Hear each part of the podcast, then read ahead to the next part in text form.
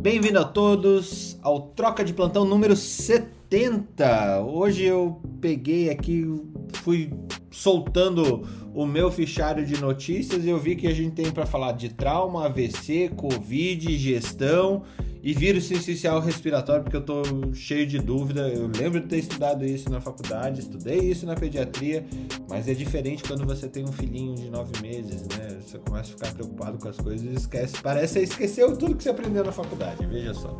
É, é, é bem importante é, pra gente aqui que é do sul do país lembrar dessa questão, não só pra gente que é do sul, mas pro que agora é época, entramos na época aí das bronquiolites, né?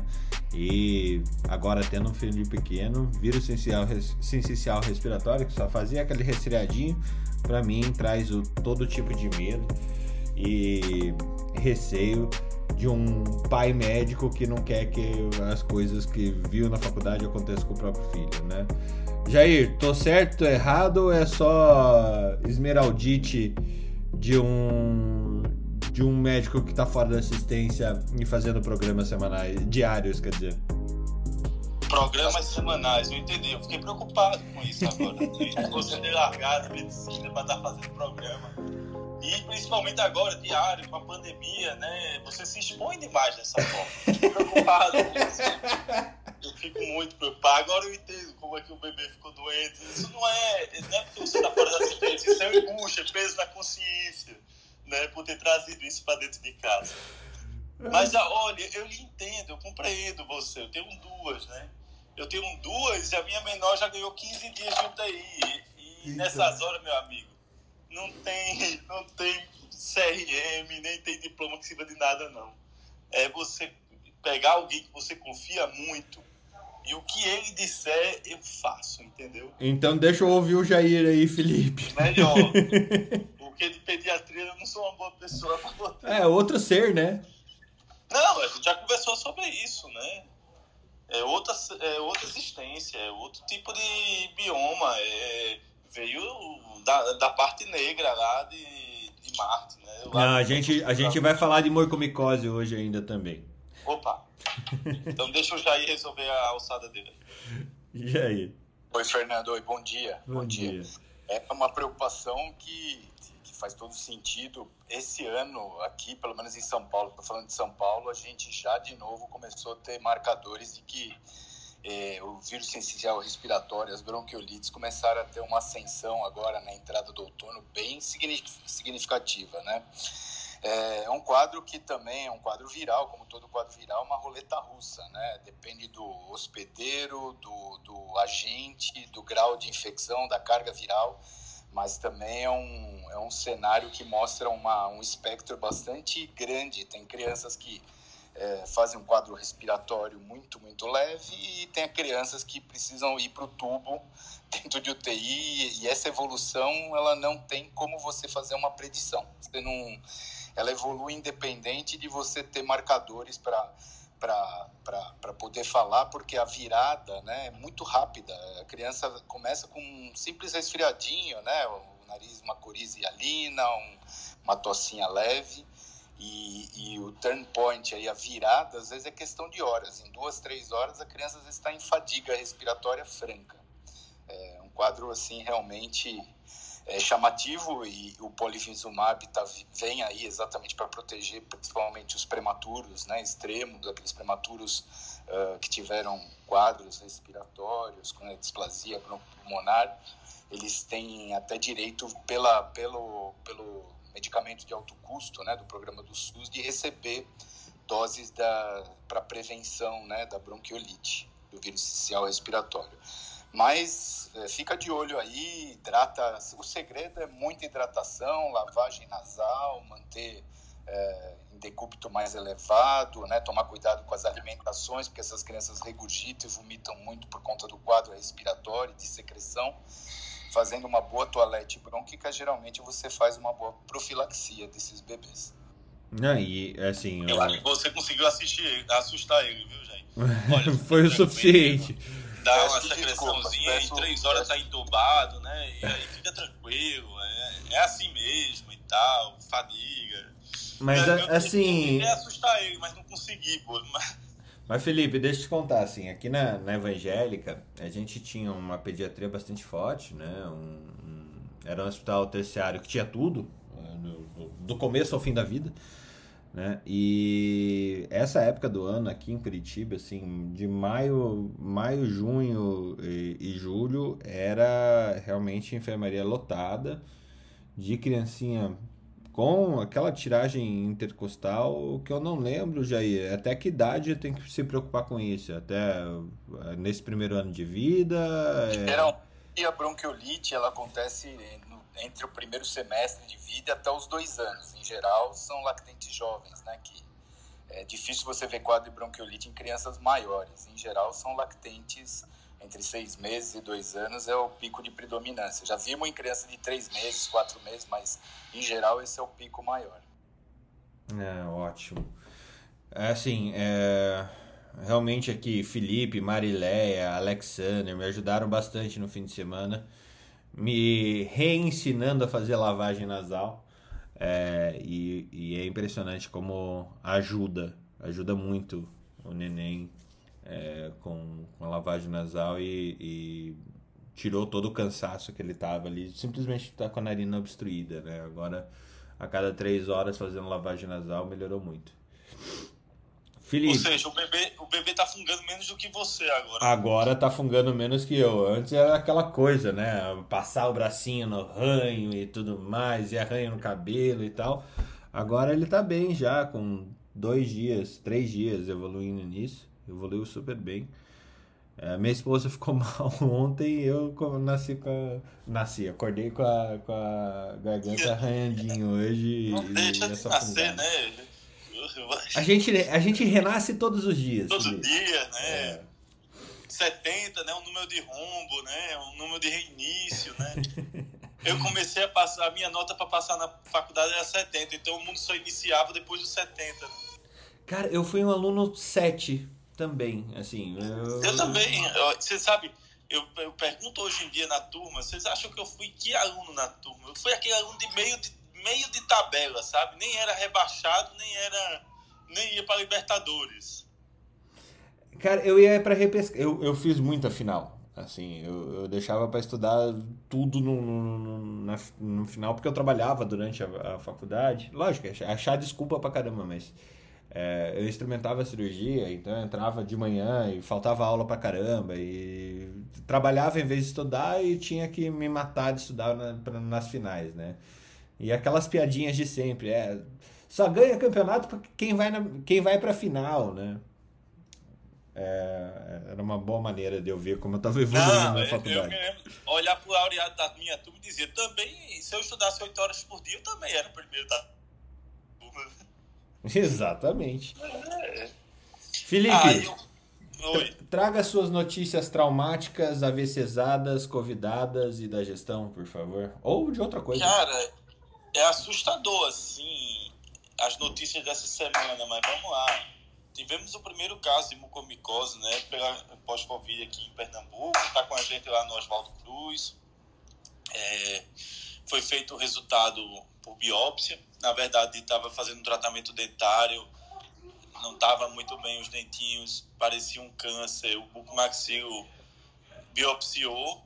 E quando ele chegou o resultado, ele não tinha a menor noção do que era, ele ligou para mim. Né? Que como eu tenho um ambulatório de fungo aqui, tá... é fácil de chegar. E aí o cara disse, olha, tem uma coisa estranha aqui que é um tal de muco, mas parece que é aquele fungo negro lá da, da Índia. Eu disse, calma, vamos dar uma olhadinha nessa história que a gente vê. E era ele mesmo. Né? O, a lâmina tá perfeita. Eu vou mandar a lâmina depois no grupo para vocês verem. Tem umas coisas. O fato de não ter trabécula e ter ângulos de 90 graus nos braços é um clássico para ser mucoralis. E é perfeita a lâmina. Eu vou mostrar para vocês depois. Eu tenho autorização para mostrar, até porque já está público. É, e dessa questão da, da, do muco, toda a questão de gestão está envolvida, é, Fernando, porque nós temos duas medicações para muco, certo? Que é a anfotericina B e o isavuconazol. O isavuconazol ele foi liberado recentemente no Brasil. tratamento diário do isavuconazol gira em torno de mil a mil e duzentos reais. Tratamento diário dele. E a gente precisa não só do isavuconazol, como precisa de um cirurgião com a mão pesada para debridar. Não é um cirurgião, é um debridator, né? Lembrei do Cacete Planeta agora. É, porque assim, cirurgião opera, raspa. Não, a gente precisa de um debridator, um cara que tem É margem mesmo. Coração, um cara que amplia a margem. Raspando. Vai raspando até o fim, entendeu? Que vai até o fim, que tem a mão pesada. E, bem, a gente tem alguns debridators lá na universidade, sabe?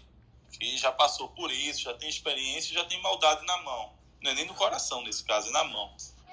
E, cara, aí você diz, sabe qual é a medicação que tem aqui no, no, na, no estado para fazer? A gente não tem o isavuconazol, que custa mil a mil e duzentos reais por dia, o tratamento. A, a desculpa que eu escuto é muito caro, tá certo. Vamos fazer então a alternativa, que é a fotericina belipossomal, que é pelo peso, e a mulher tem quase 100 quilos. Você sabe quanto é que é o custo? Não. 40 carbonieri por dia. 40 reais, então? 40 mil reais por dia. Uia. 40 carbonieri, cara. E a medicação não é melhor nem tão boa quanto. Então, até a gente passou para o estado que é mais prudente fazer a compra do isavuconazol, até porque depois você pode fazer por via oral e mandar para casa por via oral. Enquanto o outro tem que ficar fazendo infusão no hospital. Então, é, cenas para o próximo capítulo, isso é um pouco da gestão do SUS, né? Veja como a gestão do SUS poderia ser otimizada e melhorada sem você expor uma situação dessa. Porque, na minha opinião, isso é indiscutível no ponto de vista de você ter uma droga melhor, mais barata e com menos efeitos colaterais, ou você ter uma droga mais cara, com mais efeitos colaterais e com melhor e pior resultado. O que é que o SUS escolhe? Né? Com pior resultado, mais cara e com necessidade de internação hospitalar. Pois é, então é uma, é uma situação muito. Essa dicotomia é uma coisa que eu, que eu vejo que enquanto isso não for corrigido, a gente não vai ter esse SUS é, otimizado que nós desejamos. Tenho certeza que se eu ligasse para Mariléia e pedisse para ela, no Bradesco, trocar sua medicação pela outra, ela liberava na hora. Não tenha dúvida disso. Você falou, eu vou lá e troco. Mesmo se eu tivesse querendo mais cara, né? mas tudo bem. É isso. Eu, é, mucomicose, eu acho, eu acho que a gente não vai ter a situação da Índia, não, tá? O que, o que tem. O Fernando até botou no grupo lá do Telegram falando do que os protocolos lá na Índia usavam doses de corticoide bem mais altas do que as que eram usadas no Brasil. E eu acho que isso tem uma culpa muito alta. Porque realmente corticoide em exagero, somado a diabetes fora de controle, é o melhor, é, como é que eu posso dizer, fermento o fungo, entendeu? Fungo, ele gosta de algumas coisas, tipo glicose, ele gosta de um lugar quente e úmido, ele gosta, Recife, né? Ele gosta de ele gosta de um lugar quente e úmido, ele gosta de glicose, ele gosta de ferro, então, pessoas com hemosiderose, com doença que acumula ferro, muitas transfusões são fatores de risco para infecção fúngica. E é isso, Fernando. É, é mais ou menos o que tinha para falar de muco. É uma doença catastrófica, a mortalidade é altíssima. Depende muito de medicação e de cirurgião. Né? E não é cirurgião, já disse. Debridator. Tem que ter um cara lá com maldade tem que, tem que saber que vai ser agressivo.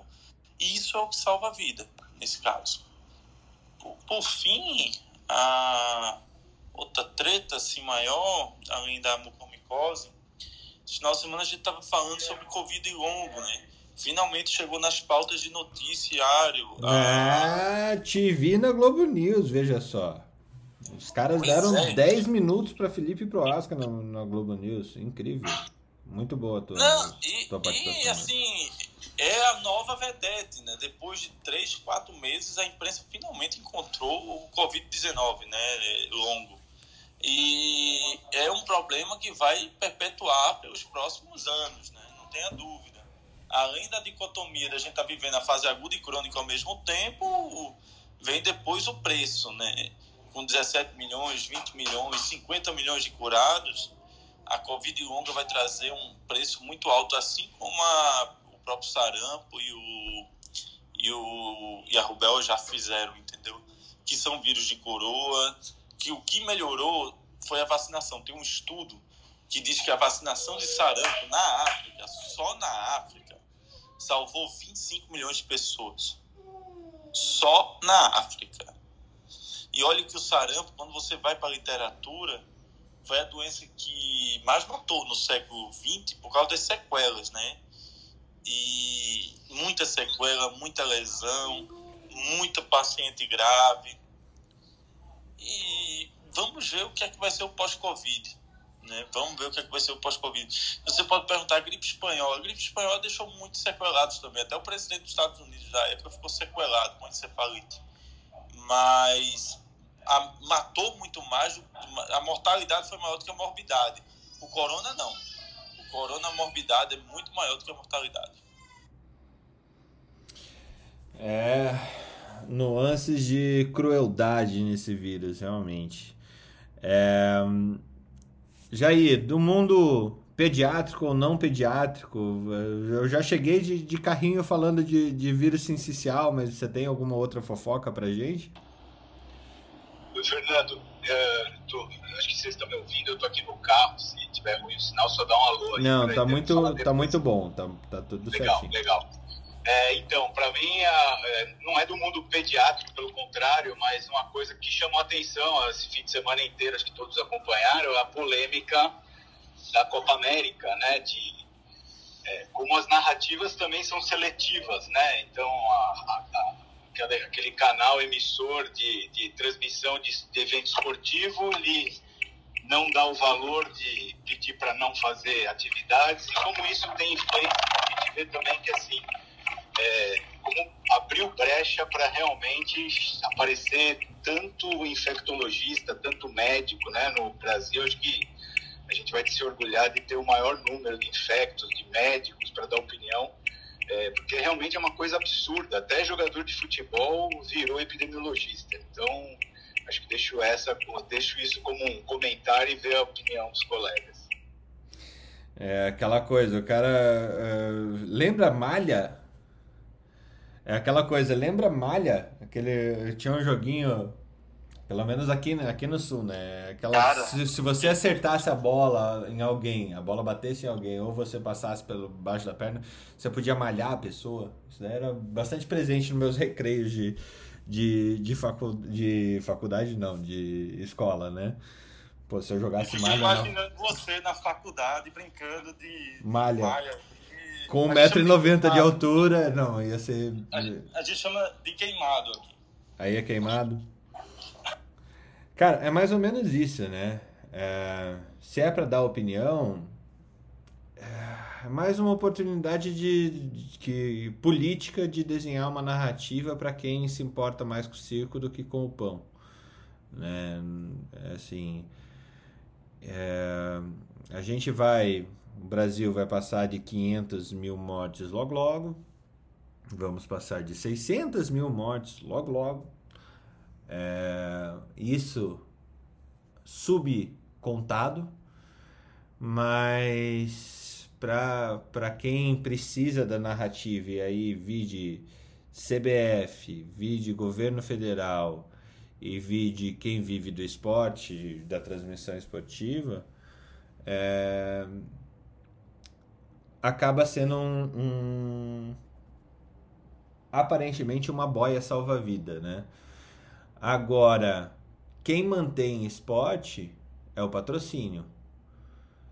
E aí que eu quero ver quem que patrocina uma Copa, Copa, uh, Copa América uh, no segundo país que mais matou gente no mundo com Covid, é, promovendo eh, reunião entre povos eh, dos mais distintos para espalhar mais Covid por aí. Então é, é, é, nessa, nessa, nessa linha que eu fico. Assim. Capaz da, da Copa América não acontecer porque, porque o patrocinador não quer se vincular a isso. Fala, Felipe. Eu tenho certeza que tem gente interessada, porque a grande, o grande nervosismo hoje da Comembol é transmitir, porque pela TV é onde eles ganham mais dinheiro. E eles têm um contrato de transmissão. Se não transmitir, eles têm que devolver todo o dinheiro. E aí o que acontece? Eles estão preocupados em transmitir. Transmitir não o vírus, quer dizer, também o vírus, mas transmitir. E qual é a bronca agora? Tu quer, quem transmitir, eu tenho certeza que é o próximo campeão da Libertadores. Eu aposto no quem quiser, porque isso faz parte do processo da negociação da Comembol. É o jeito que eles negociam. Alguém mais? Espinhoso, hein, Jair, para começar. É, é, fica um contrassenso só perante assim, não teria sentido estar tá tendo Copa Libertadores, as, a, a, a, amistosos do, da, da seleção concordo, olímpica. Concordo. Então, é absurdo, né? Então, assim, é o campeonato brasileiro mesmo, então é complicado, né? Isso que eu falo, é, é difícil porque aí vai começando a perder credibilidade, né? A nossa própria imprensa vai fazendo uma perda de credibilidade, de, de a gente deixar de confiar mesmo. Concordo. No, no, fim do dia, assim, é só mais um processo para ver que tá tudo errado. é um processo que denuncia que tá tudo errado. É aquela história, né, Fernando? É, é lógico que a Copa América foi uma provocação do presidente para todo mundo, né? E é uma negociação com a Comembol para outras coisas. Mas assim, também a gente não pode ser hipócrita de dizer que tem outros campeonatos rolando da mesma forma. Campeonato Brasileiro, Campeonato. E, inclusive, está tendo Pan-Americano de Ginástica Olímpica no Rio de Janeiro, com vários países, para poder ver o índice é, para o Pan-Americano do ano que vem. Então, é, por que, que não está no noticiário diário essa história do Pan-Americano? Vai lá no Sport TV que você vai assistir bem direitinho lá, todos os atletas lá no Pan-Americano, bem bonitinho, fazendo a mesma coisa. Então tem uma hipocrisia generalizada em cima disso tudo, tá? O que eu transmito é. Quem comprou o direito de transmissão da Copa América foi o SBT. A isso. Perdeu, né? Então, só isso. Então, quem transmite tá a favor, e quem não transmite é contra, né? Essa mágica aí a gente já conhece. Então tem um pouco de hipocrisia, um pouco é foda, né? Tem muita hipocrisia envolvida, tem muito dinheiro envolvido, né? E isso só alimenta a, a panaceia, como é que se diz? Cadê o Tiago? É, o delírio coletivo que é a política brasileira no país, frente às pessoas que brigam mais por seus políticos do que pelas do que pela população. E aí o que acontece? A Copa América virou um momento político. A verdade é essa. Exato. Exato. Assim como. Não, é que a, a, a seleção está desgastada com a população, né? E aí ela está querendo aparecer de algum jeito também. É, e assim, ontem eu assisti a corrida, aliás, que corrida de Fórmula 1, que fazia muito tempo que eu não via. É, e. E que cidade maravilhosa, que é a tal da, da Boku, no Azerbaijão. É, você vê uma perda de hegemonia do da Globo em esporte. Deve ter motivo, deve ter as predileções dele, deve ter diversas coisas que, que levaram para isso. Mas essa abertura para outros canais e outras formas de comunicar também promove é, discussões das mais variadas e o jogo de interesses ele só se amplia, né? Deixa eu passar pelas notícias do Covid. Se eu roubar de alguém, vocês me avisem. É, e eu vou falando algumas. Se vocês quiserem comentar, vocês me param. São rápidas aqui. A primeira delas falando sobre uh, a, a anticoagulação em pessoas com elevado dedímero quando comparada a Rivaroxabana, Rivaroxabana com o, a, a, a, dose plena de anticoagulação, o Rivaroxabana não foi superior. quer dizer, foi inferior é, do que as doses profiláticas e o rivaroxabana. Para quem, para você que acha que tem que tomar é, rivaroxabana assim que tem o diagnóstico de Covid, olha, deixa eu te contar, é, você vai ter índice de sangramento aumentado, possibilidade de sangramento aumentado. Saiu no Lancet essa. Comentários? Eu te disse, eu te falei, já dizia. Exatamente. É, é, essa, essa ganhou o selo. Essa ganhou selo 60 dias de aviso, né? A, a primeira ganhou o selo de 120 dias de antecipação, essa ganhou o selo 60 dias de antecipação, né, Felipe? Bom, não, não tem nem o que dizer, né? Você vai sangrar mais, né? E, e assim, a, o próprio corticoide em dose alta também leva fragilidade né, capilar. Aí você junta corticoide com, com, com como é que se diz? Com anticoagulante, vai dar o quê? Coágulo? Não, né? Vai dar sangramento. Uh, infelizmente, a gente tem visto pacientes com hemorragia, é, dois pacientes já com hemorragia subaracnoide né, nesse contexto. Outro artigo do The Lancet Psychiatry. Sintomas depressivos, bem-estar mental e uh, uso de substâncias entre adolescentes é, é, durante e depois do Covid-19 na uh, Iceland. Iceland é. Como é que chama? Islândia. Na Islândia. É, é, é o primo da Panigassi, né? Tem a Islândia e tem a Irlanda. A Irlanda exporta é, irlandês e a Islândia exporta fumaça lá dos vulcões.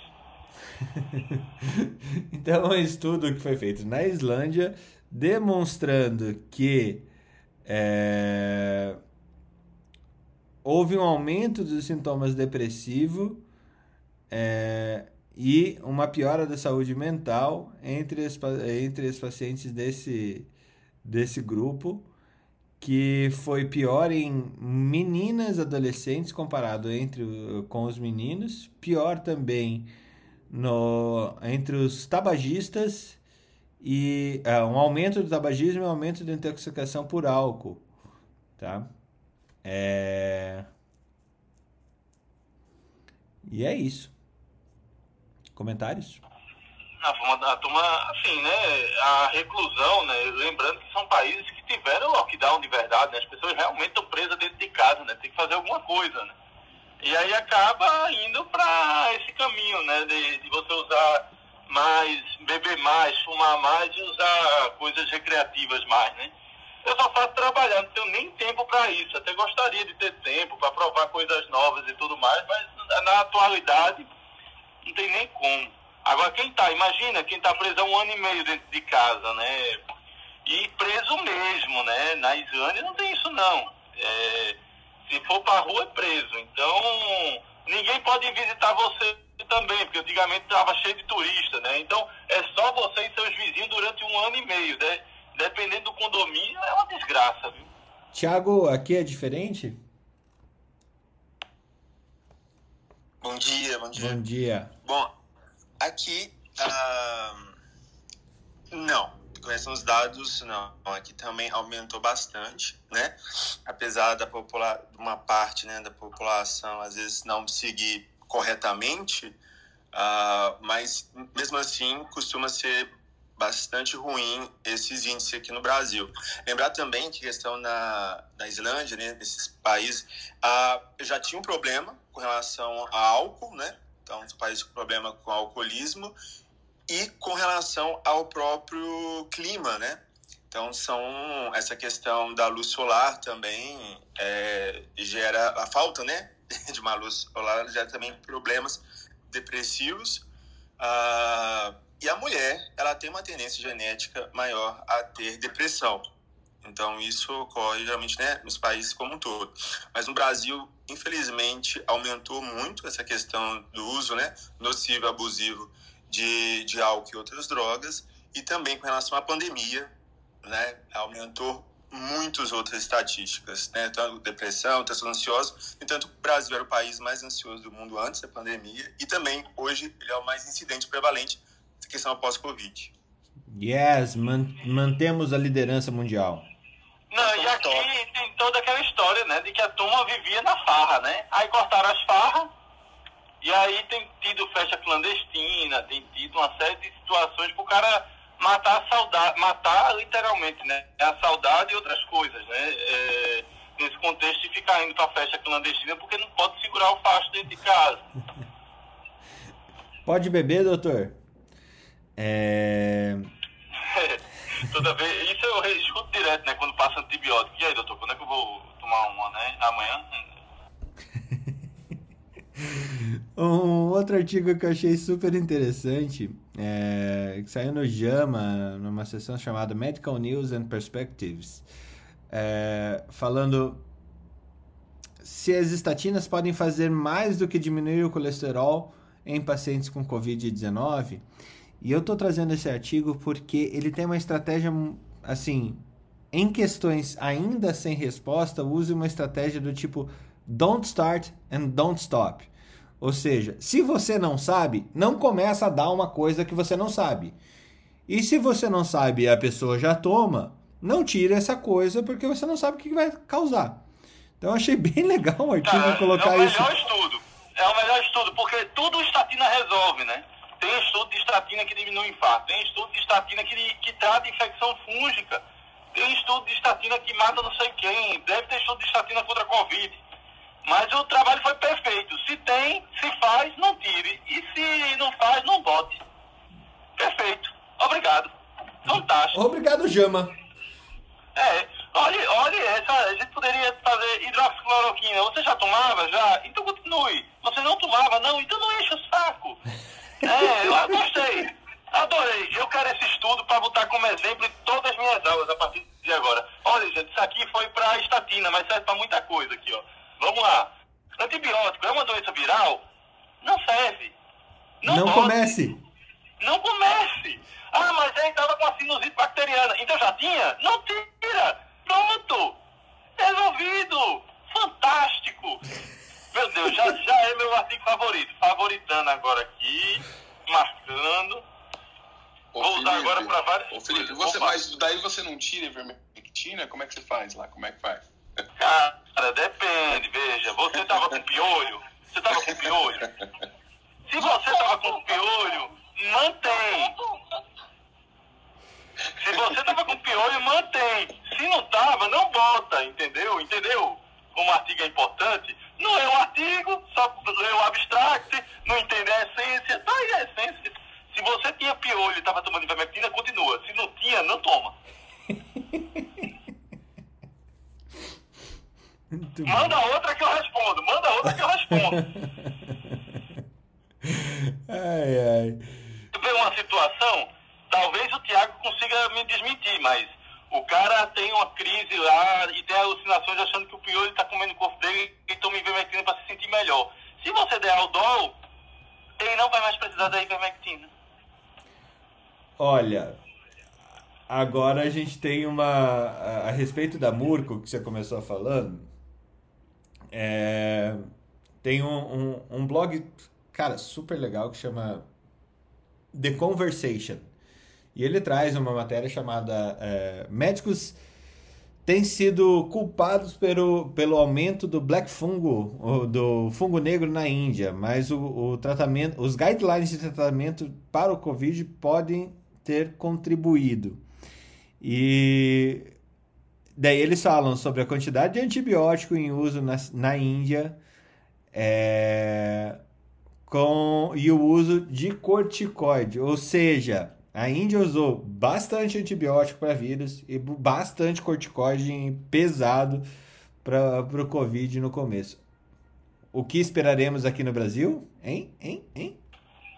Aí, aí é aquela história, né? Aqui no Brasil é o tipo da coisa que se a gente não tivesse feito nada, estava bem melhor do que está agora. Né? É, na Índia também, pelo jeito, né? Não Na é Índia também. não é à toa que Índia- estamos saltitantes junto com a Índia para o Vale da Morte, né? É, a Índia é um Brasil que no campo da ciência deu certo com 100 Nobels, mas no campo social deu errado.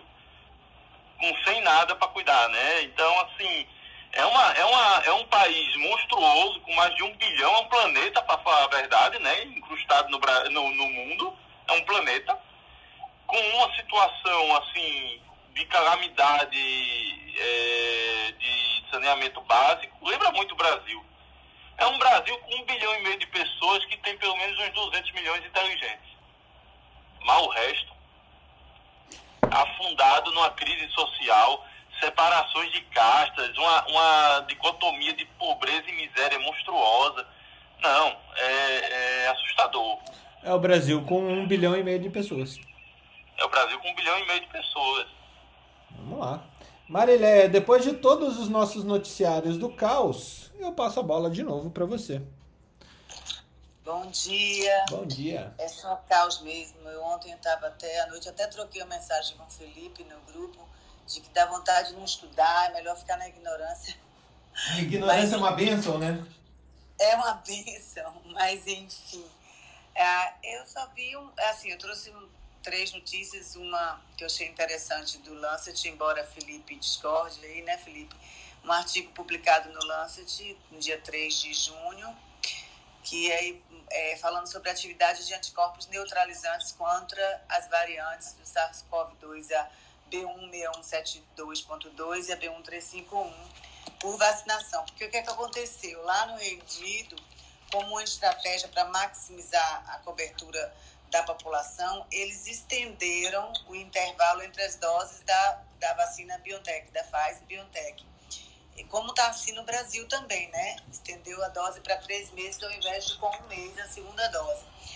Que, embora tenha tido limitado da população contra cepas parentais ou variantes, o impacto potencial na proteção, na proteção ele foi mal compreendido. E que nos casos da dose única, é, os dados desse estudo feito lá no Reino Unido mostram que os níveis de anticorpos neutralizantes são significantemente menores contra a cepa B16172 e B1351 em relação às outras cepas, implicando em dizer que, embora uma dose única ela ainda gera consideravelmente mais proteção do que nenhuma vacina, mas quem recebeu apenas uma dose são provavelmente menos protegidos contra essas variantes que estão agora dominando lá no Reino Unido.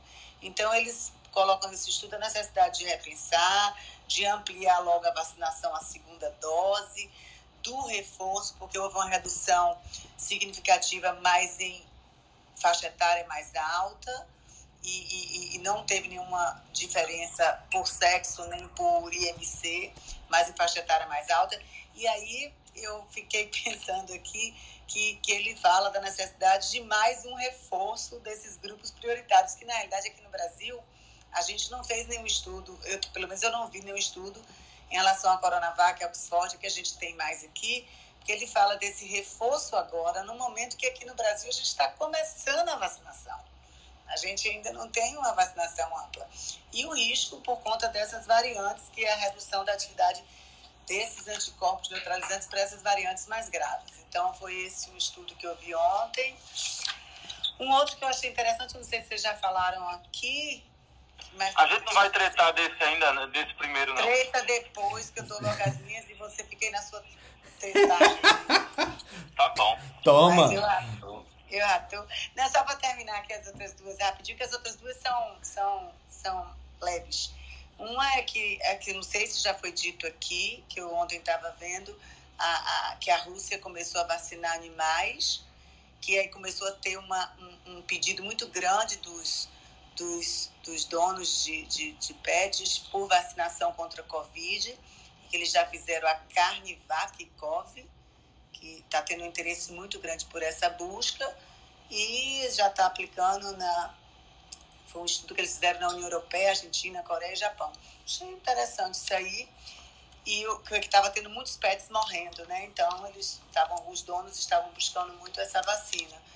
E a última que eu vi foi uma notícia do dia 4 de junho do Nature, falando sobre um spray nasal carregado com anticorpos, um spray que ele oferece uma proteção contra variantes do coronavírus, mas em camundongos, mas eles estão é, é, é, é, fazendo os estudos já com um grupo selecionado e que nos camundongos foi verificado que quando injeta esse spray, que eles falam que é um IgM ah, projetado com, com pedaços de GG, é, que quando injetado em camundongo seis, pelo nariz, né, um spray, seis horas antes ou seis horas após a infecção, é, que esses IgMs modificados eles reduzem drasticamente a quantidade, a carga viral dos vírus nos pulmões de roedores dois dias após a infecção. Então, é, é um trabalho de engenharia, né? É, bem interessante, mas alerta questões quanto ao tempo que esses anticorpos vão ficar circulando em humanos.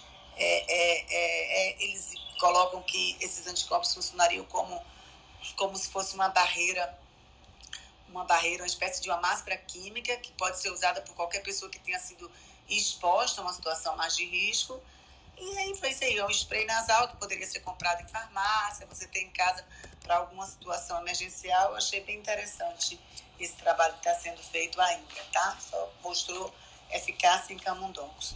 Pronto, Felipe, pode treitar agora. Opa, que bom. Bem, eu já disse isso antes, né? Meu professor de fisiologia dizia que se um remédio serve em camundongo, serve em gestante. E se serve em cachorro, serve em criança. Então, a gente já tem um público para poder testar, né? A gente já tem um público aí em vista que a gente poderia testar. Sobre a história dos anticorpos, não é que eu discorde de você.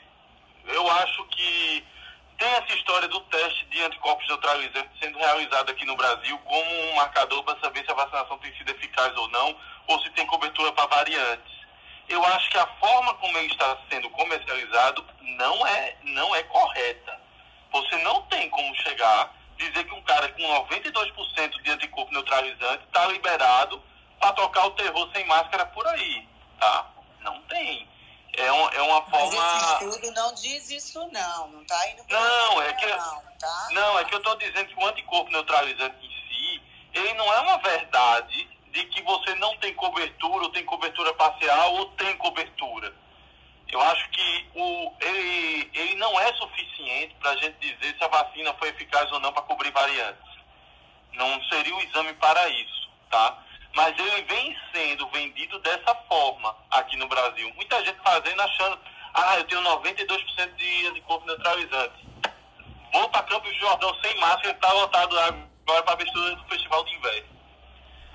E você vai ter Covid daqui a 14 dias, entendeu? Não vai mudar daqui a 14, não, desculpa, daqui a 4, daqui a 14 você está entubado. É, não vai mudar muito isso aí. O que a gente tem que pensar é que é isso que a Maria falou, a necessidade das duas doses e uma dose de reforço. A gente já vem batendo nessa tecla da dose de reforço muito antes da vacinação começar. A gente já vem falando de três doses para ter imunidade para o resto da vida muito antes. Ainda Exatamente. no ano passado. Exatamente. É, ainda no ano passado, nem vacina tinha. A gente já falava porque muita gente dizia, ah, vai ter que tomar vacina todo ano. Não vai, porque ela não é HN, como são as, as gripes, né, as, os influenzas, que muta todo ano. Ela é um corona, é igual a sarampo, é igual a rubéola. Então vai ter uma modificação das vacinas para elas serem incorporadas mais informações para ela ter uma eficácia maior contra as variantes. É isso que vai acontecer. E no futuro vai ter MMRC, né? O, o C do corona vai ser incorporado lá, né, da MMR. Então, é, é uma questão de, se tivesse vacina, não ia ter discussão. Ia vacinar todo mundo a terceira dose e acabou-se. E acabou. Agora, é uma situação, viu, Marilé, Fernando? Vamos dizer que o Brasil é, vai ser todo vacinado esse ano. Ah, acabou o coronavírus no Brasil? Não, não vai acabar. O coronavírus ele vai permanecer porque você tem aqueles 3, 5% da população que mesmo vacinado não vai adquirir imunidade permanente por causa da questão de imuno, imunológica, por causa de uma doença de base que impede que isso aconteça. Por isso que você vai vacinar o restante da população, para proteger esses 5% que fatalmente poderiam ficar é, expostos nessa situação. Essa, essa é a verdade. É, É, na realidade, Felipe, eu, eu só trouxe esse artigo porque eu achei interessante que a gente usa, sim, a estratégia de aumentar o intervalo de doses da vacina, que é uma estratégia para quando, num momento como esse, que a gente não tem a disponibilidade, mas o que eu mais achei importante do estudo foi a necessidade da gente vacinar logo todo mundo com a segunda dose, reduzir é, é essa, essa, esse intervalo que a gente colocou de, de, três meses, digamos, da Pfizer, por exemplo, reduzir logo isso, vacinar logo e, e, e, e, providenciar logo esse reforço, inclusive um reforço modificado, né, que já pegue variantes, o mais rápido. Eu acho que é tudo isso aí que você falou e que já vemos, que já temos falado aqui ao longo desses meses aqui no Clubhouse. Mas é isso aí, tá? É, bora lá. Tiago, bem-vindo. Temos notícias uh, selecionadas para alguém de saúde mental preservada? Não preservada, né? Ninguém tá bem, Fernando. Ninguém tá bem. Eu acho que isso, tá é, um, bem, esse é um ponto de verdade, assim. Ninguém tá bem. Eu acho que essa é a maior frase que eu poderia ouvir. Ninguém tá bem, cada um com seu, na sua loucura, né, Tiago? Parafraseando vocês.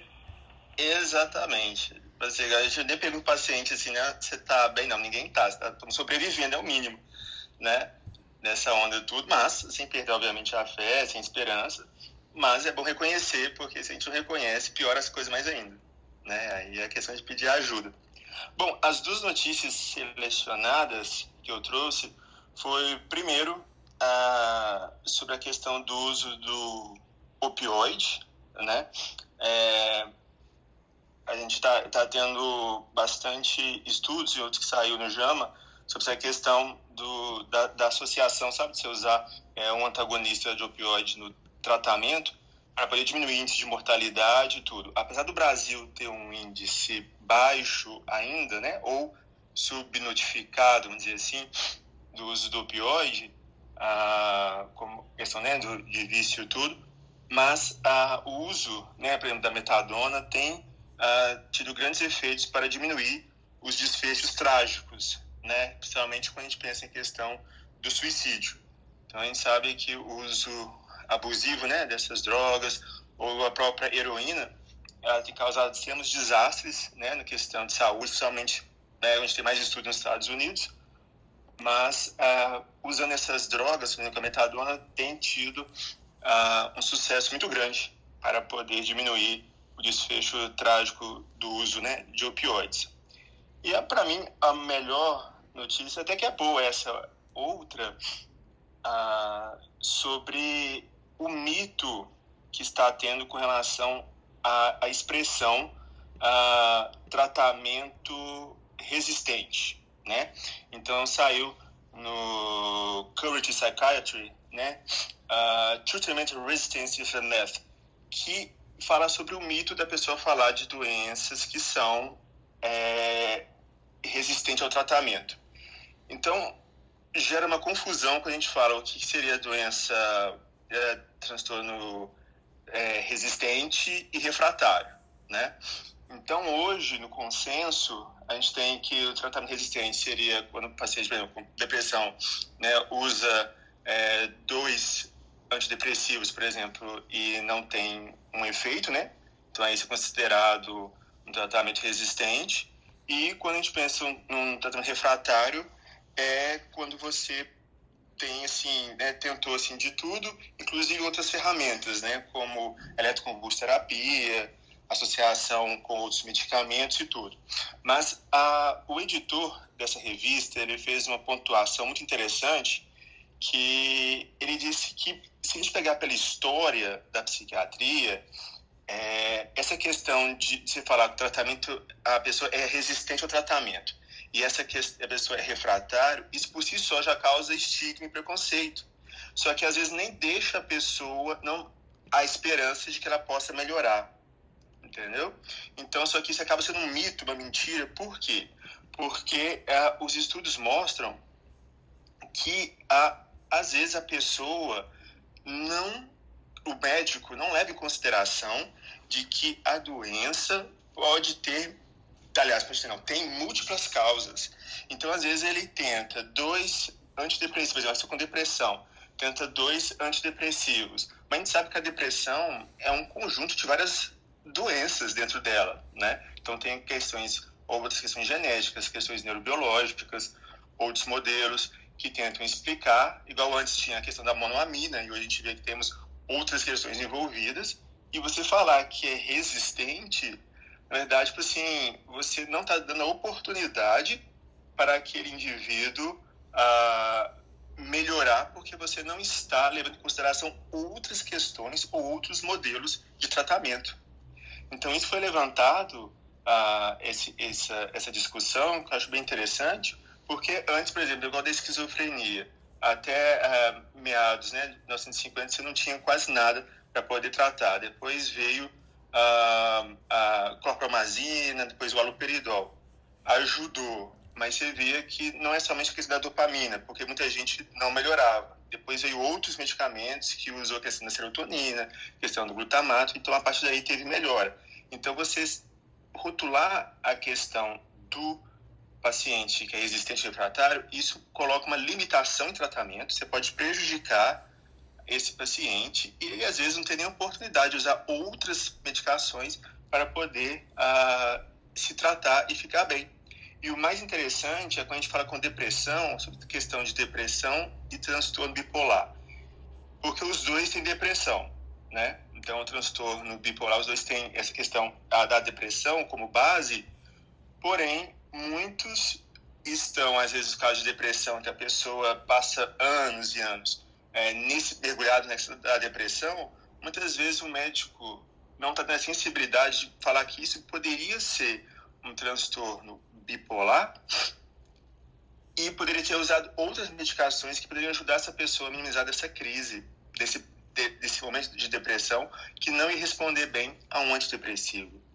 Tá? Então foi um levantamento assim, que eu achei muito interessante, com discussão com, com outros médicos, ah, e que eu achei bem válido, porque eu acho que muitas vezes a gente rotula o paciente, assim, ah, já estou emocional, já é resistente e deixa de lado. Mas não, nós temos essa obrigação de poder conhecer essas várias teorias, de poder lutar por eles sem rotular com relação a ah, isso é resistente, tipo, deixa para lá, não, não tem mais jeito. Mas pode ter jeito sim, com por isso que eu falo, gente, é muito mais que isso. A gente costuma ter boa formação acadêmica, procurar sempre atualizar e saber que aquele paciente é importante, que temos que lutar a ferro e fogo pela recuperação dele. Nossa, muito bom. Muito bom. É... Carlos Bernini, quanto tempo? Sempre bom ter você aqui conosco. Fala, querido, tudo bem? No final de semana fiquei dedicado aí às coisas com relação à plataforma e tudo mais. A gente trabalhou o final de semana praticamente inteiro. Feriado inteiro, né? Isso aí, faz minhas ações valer. e bom, então vou acho que eu vou começar de trás para frente depois as, as minhas notícias diferentes. É, Tiago, isso que você colocou é muito interessante dentro dos meus ensaios que eu fiz em, com relação ao design, e tem até um texto meu a respeito disso, de receita de performance, né? A receita nada mais é do que um acordo entre o que, que, o, o, o que, que faz bem para o paciente versus o que ele quer tomar, como ele quer tomar, né?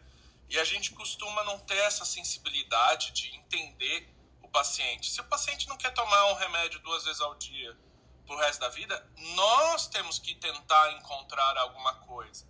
Né? Nós temos que, que talvez ativamente buscar o que eu chamo de receita de performance.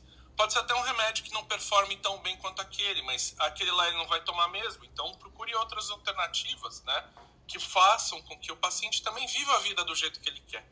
Né? Eu acho que a gente tem que começar a pensar isso de uma outra, de um outro prisma, né? Aí, uh, hoje, hoje eu recebi aqui na, às 6h28 antes de entrar aqui, Nature, é, parece que as BMPCs aí, que são células é, da medula óssea para Covid, tem é, alta vida, né, vida bem longa, é, contrariando um pouco aquilo que estava se discutindo com relação a anticorpos, marcadores e tudo mais, só que eu não consegui ler, só li o abstract antes de entrar. É, a gente passa lá no Telegram e amanhã a gente discute com mais detalhes, que eu acho interessante. a outra coisa interessante falar com um pouco que o Jair comentou, né? A respeito de todo mundo é infecto agora, né? É, uh, eu acho muito engraçado que um, um, uma pessoa falou que nós vivemos no, é, no mundo donigueiro hoje em dia, né? Então, o, o, fenômeno das mídias sociais fez com que qualquer um que tivesse é, vontade de falar, falasse. Isso é fantástico. Só que as pessoas seguem as outras por princípios de proximidade, né, de afinidade. E as pessoas mais seguidas, elas não são as especialistas nessas áreas e elas falam com propriedade, né? E quando você tem esse tipo de coisa, com pouco estudo, né, existe uma coisinha chamada fenômeno Dunning-Kruger, na qual é, conta um pouco a respeito disso, de quando, é, é, com pouco conhecimento as pessoas têm muita confiança sobre aquilo. Né? É, não é com propriedade, né, Carlos? É com aparente propriedade. Exatamente, perfeita colocação, Fê. Então, é, isso está sendo cada vez mais claro, né? Que realmente a internet ela acabou dando voz a, essa, a, a esse tipo de coisa. Né? uh, surgiu um fenômeno né, dos donigueiros, né? Aí o pessoal apelidou de donigueiro é, essa pessoa. Uh, novidades interessantes, é, saiu um pacote de Natal da, da astrofísica, cheio de coisas sobre é, matéria escura, energia escura e o caramba quatro, que são é, leituras com relação a, a um, um, pacote de dados que eles estavam pesquisando nos últimos 10 anos só que eu ainda não consegui digerir tudo para passar para vocês com, com propriedade, né? Acho que a gente tem que, pelo menos, entender o que, que os cientistas falam para passar um pouquinho de informação. Mais como não como mais como curiosidade, né? E outra coisa bem interessante, e isso é um pouco mais interessante, é que perceberam que na natureza os, os lobos não têm alfa. Olha que interessante. Na verdade, o, o, o que aconteceu foi que dentro de cativeiros que eles formavam aquela sociedade no qual um era o chefe, o alfa, e o resto era beta. Mas na natureza isso não foi observado e está começando a cair por terra as teorias de alfa, beta e etc., que são feitas através de estudos feitos com lobos. Olha que interessante. Não existe mais lobo comunista? O, o homem é o lobo do próprio homem, Felipe. Ele entrou numa ligação. Já, já dizia os mamonas assassinas, né? O lobo é o lobo do homem. Eles, os mamonas assassinas falaram isso? Qual música que era? Ah, não, acho que foi é, é, é, da mesma época, mas é o Falcão, eu acho. Falcão tem uma música que ele fala que o homem é lobo do homem. É, é, eu sempre falo que o médico é o lobo do médico. Também não me verdade. siga para mais conhecimento, conhecimento de música é, Brega. Pô, mas Mamonas Assassinas era bom, né, cara? Além de ser engraçado, os caras tinham um, um, um som bom. Eles eram muito pegado, apegado no rock ali, né? Impressionante. Ana Panigassi, eu ia começar a falar de notícias, tem uma aqui que eu tenho certeza que você vai gostar muito, depois eu quero até ir fazer uma ideação contigo da Mayo Clinic Proceedings, uh, challenges, and, challenges and Solution for Physician Mothers, a Critical Review of the Literature, falando é, basicamente sobre é, os highlights aqui do artigo, é, que esse é um primeiro artigo que sumariza de uma forma de revisão crítica da literatura que identifica as, as dificuldades apresentadas globalmente e também apresenta algumas potenciais soluções para as mamães é, médicas. Aí, Ana, tanto Panigassi quanto Ana Carolina Carvalho, que tem também um, um, um trabalho bem interessante sobre esse assunto. É, e os achados deles indicam que as mães médicas enfrentam um, um desafio único que, que tem raízes negativas e amplas que implicam é, em efeitos organizacionais e, e sociais, que os desafios enfrentados pelas mamães médicas são per, pervasive, é, pervas, é, perversos, né? E podem ser vistos em todas as áreas da medicina. Ah.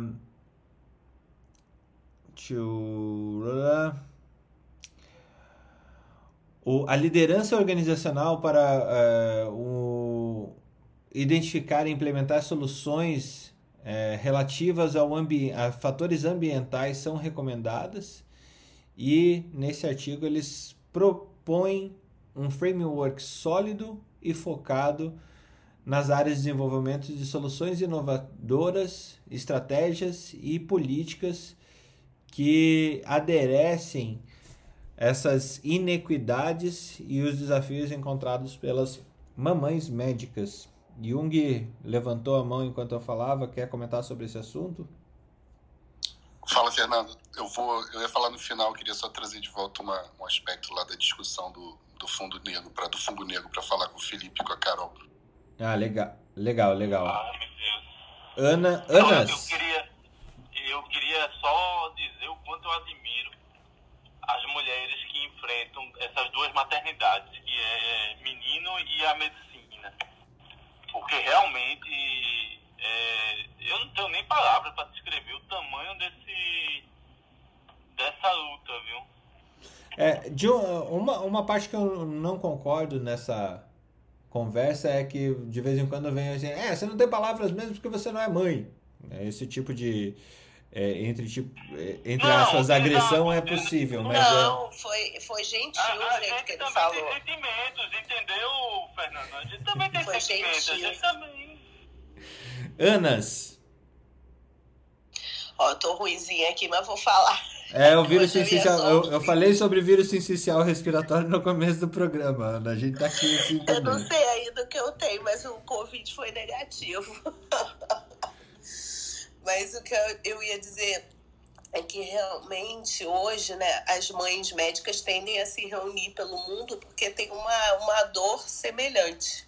Tem um grupo até que eu sou parte, que é o Physicians Moms Group, uma, uma das comunidades mais atuantes do Facebook nos Estados Unidos. Até o Mark Zuckerberg foi conhecer a, a criadora. Tem 76 mil mães médicas hoje. Então, além de reúne, assim, além de um grande grupo, um grupo de formadoras de opiniões e também de pessoas com, com poder aquisitivo. Então, é um grupo que é muito, muito olhado, esse Physicians Moms Group nos Estados Unidos. E dentro deles, eles fizeram diversos subgrupos que tratam dos mais diversos assuntos que você possa pensar.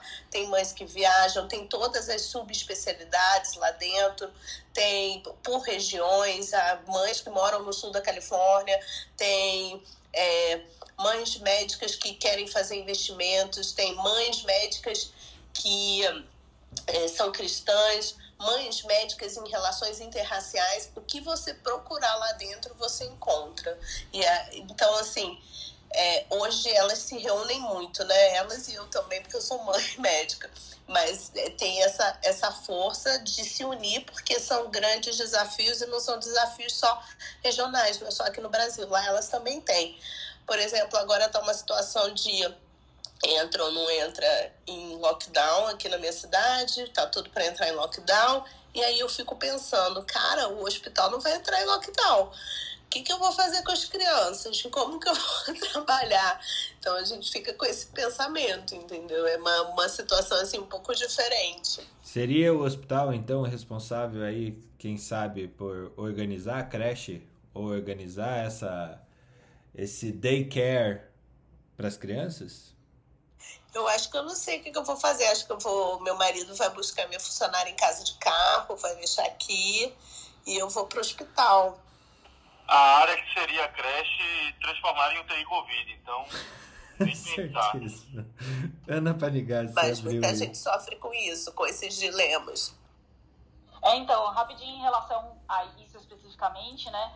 Aqui na, na Irlanda, eles criaram um esquema para o pessoal que é, trabalha na linha de frente, ah, de creches e. e, ah, com- so- então, as, as, as pessoas que trabalham nessas creches são consideradas também trabalhadores de saúde de linha de frente, porque eles cuidam das crianças que os pais são médicos, enfermeiros, né? E Verdade. É, é, eles fizeram todo um esquema para. Porque é, é, é, o que vocês falaram, o hospital não entra em lockdown, né? E a gente precisa de pessoas que sejam. Que, que, porque aqui não tem funcionária, né? Ninguém tem babá. Você tem babá assim, né? Você vai, quer, vai num casamento, alguma coisa assim, você contrata babá aquele dia, mas aqui não tem babá, não tem, né? Você aí tinha o cucuning também, ou seja, você não podia deixar suas crianças dos seus pais por causa do cucuning, né? Então, criou-se um esquema para os trabalhadores de saúde. E, na verdade, a solução é essa mesmo, né? Isso aí já está mais do que provado uh, por trabalhos econômicos, etc., como, principalmente para criança pequena, a diferença que isso faz para o trabalhador, especialmente as trabalhadoras mulheres, que estão em mercado de trabalho, uh, uh, melhora do, do nível econômico. Isso aí já está mais do que provado que, te, que deve ser feito e infelizmente o Estado que tem que, né, numa crise dessa, né, você precisa da mão do Estado, né, para controlar. É, Mas, o que eu achei, o que eu achei engraçado aqui, é, engraçado não, bom, é que é um talvez o maior hospital privado do mundo, né, a meio publicando uma maneira de, de fazer isso. É, achei bem interessante. É meio Clinic Proceeding, Proceedings. É, então não é só o Estado, né? A gente, o próprio, o próprio hospital cuidar das suas mamães médicas. É, e várias empresas também estão entrando nessa, né? Especialmente na primeira infância, né? Porque depois que as crianças vão para a escola, né? Isso aí já tá, é, isso aí já, você já entra numa outra fase de problema para resolver, né? Mas uh, em relação a todo esse problema que é enorme, a gente poderia passar um dia só discutindo né, a, a inserção das mulheres no mercado de trabalho, tem várias outras coisas que a gente pode discutir em relação a esse assunto. Uh, não só as mães médicas, né? Mas se a gente quer que as mulheres sejam inseridas no mercado de trabalho da mesma forma que os homens são inseridos, há, há de haver uma divisão melhor e uma, é, e uma incorporação pelas, pelos hospitais ou pelo Estado, não importa, dessa, de, de, a, e, e, como a gente diz né, no, em inglês, it takes a village, né? Você precisa da, da cidade inteira para cuidar de uma criança, né? E, porque a, a nossa geração é, é, diferente da geração anterior, né? Então, a geração dos nossos pais, nossos avós, com 50 anos estavam aposentados e eram velhos, né? Então, nossos pais tiveram muitas ajudas dos nossos avós, né? Quando a nossa geração, nossos pais com 50 anos não estão nem pensando em se aposentar, né?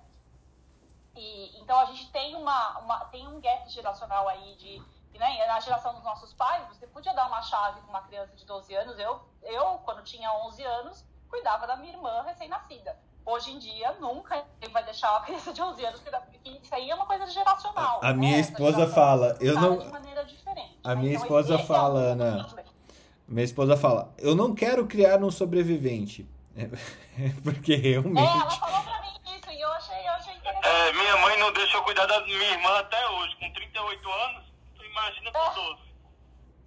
E, e também, né, e, e, e, muitos outros aspectos, né? Então, tem várias coisas que a gente tem que tirar, por exemplo, do nosso, do jeito que a gente fala, do jeito que a gente trata, né?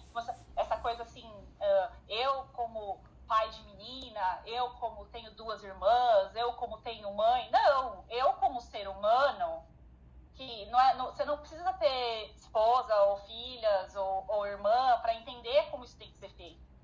Né? Isso a gente tem que cada vez mais incorporar no nosso discurso que a, a, a gente tem que, que, que, fazer, fazer isso ser uma. Então, assim, ah, eu vou ajudar a minha mulher. Não, você não vai ajudar a sua mulher, você é o pai do seu filho.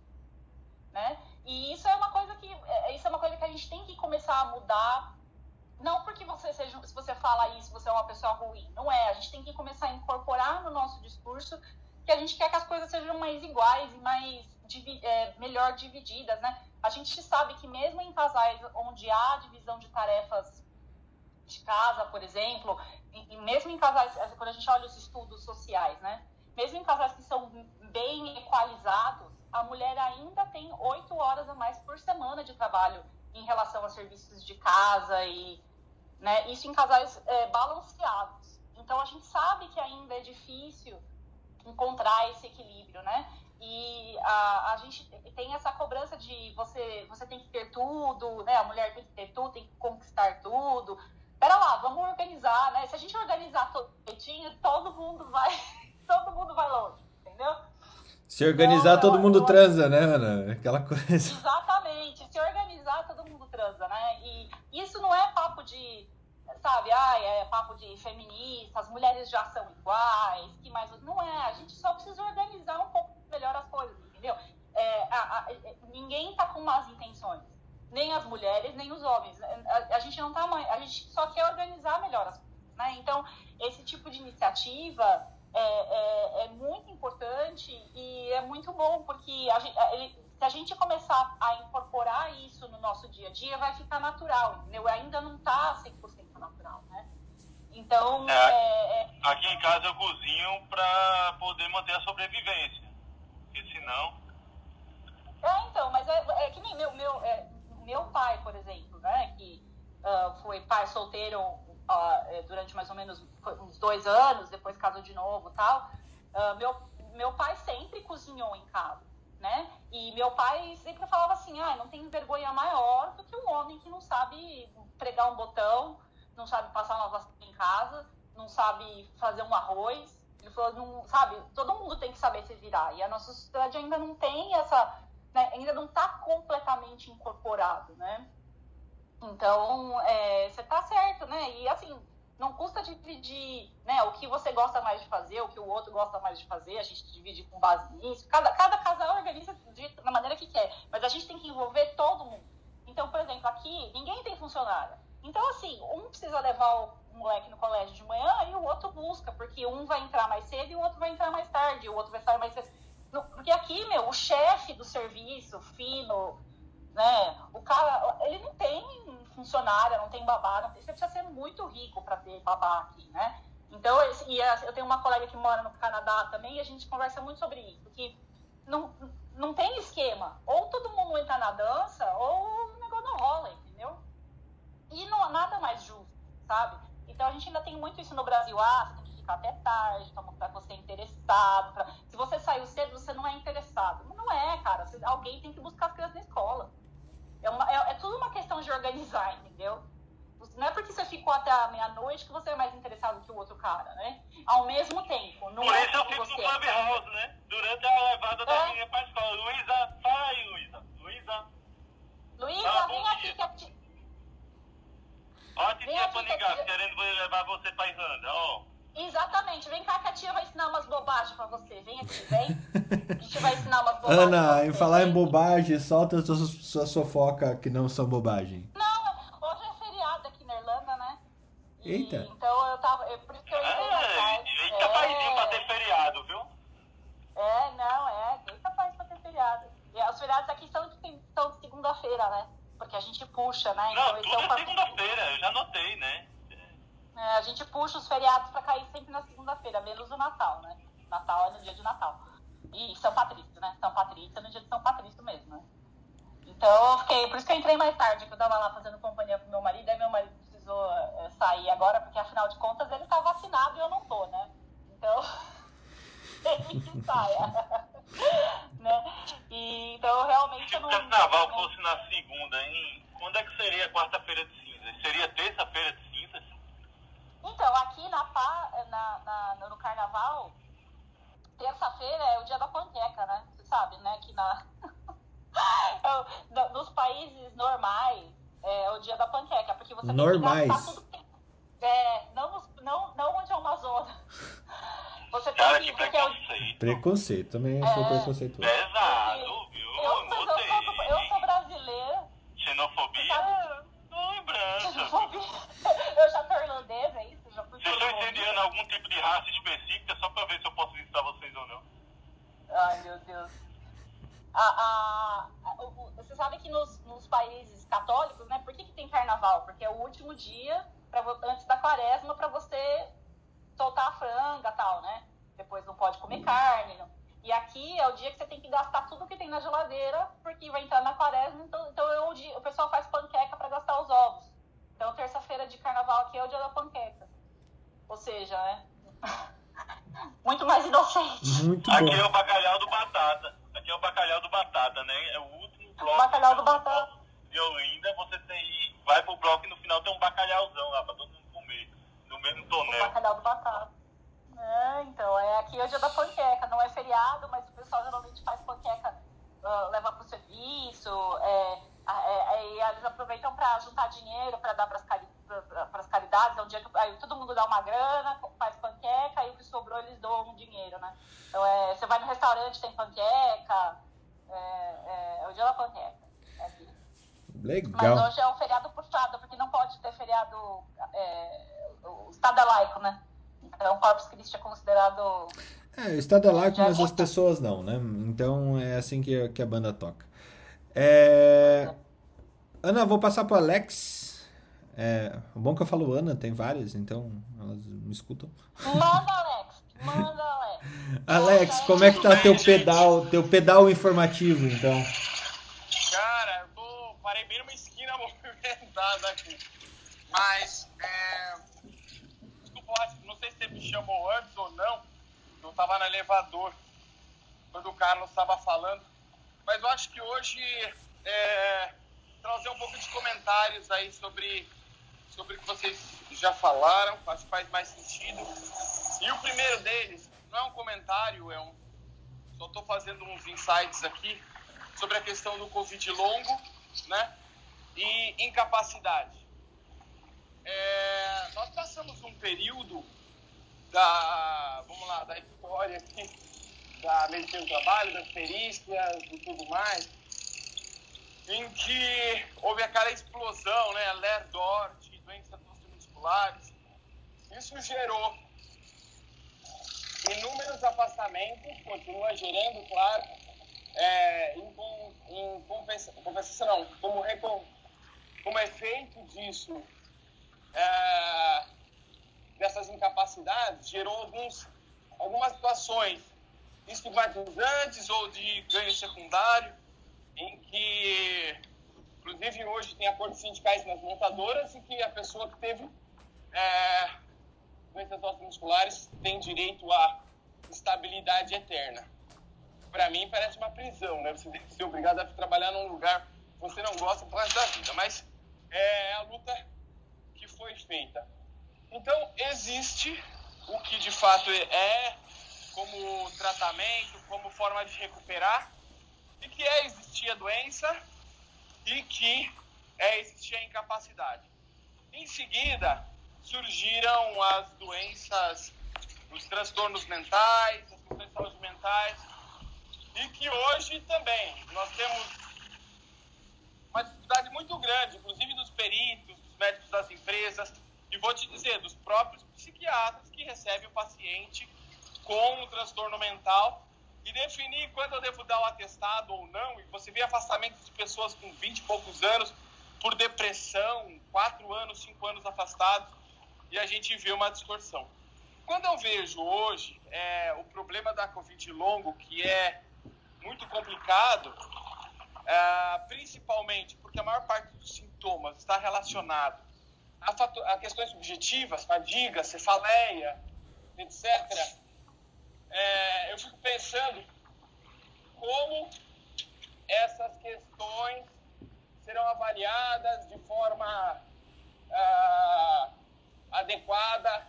E o outro ponto seria, não só do diagnóstico, do tratamento também, é, como que eu defino, né? Como que a gente define incapacidade para essa, é, essa questão de para, para o COVID longo, a Covid longo é, no curto médio prazo, né? Eu acho que isso é um, um desafio, um desafio porque às vezes você gera a incapacidade e depois de uma hora essa pessoa tem que ter capacidade, tem que voltar de alguma forma ou outra, né? Então vamos ter aí para frente mais um desafio aqui para os médicos de trabalho, mais um desafio para os peritos aí nestas avaliações. E aí, ah, tem mais um tema que eu ia falar, só agora eu não estou aqui com meu, minhas anotações, que eu estou de bike. E um último era- para comentar sobre as mulheres em trabalho. É um tema bacana, a gente podia trazer um dia só para falar sobre isso, trazer gente Com certeza. é, que domina o assunto. Mas uma dica, eu adoro, adoro dar dica de filme, tem um filme de 2015 que conta do surgimento do movimento feminista lá na Inglaterra.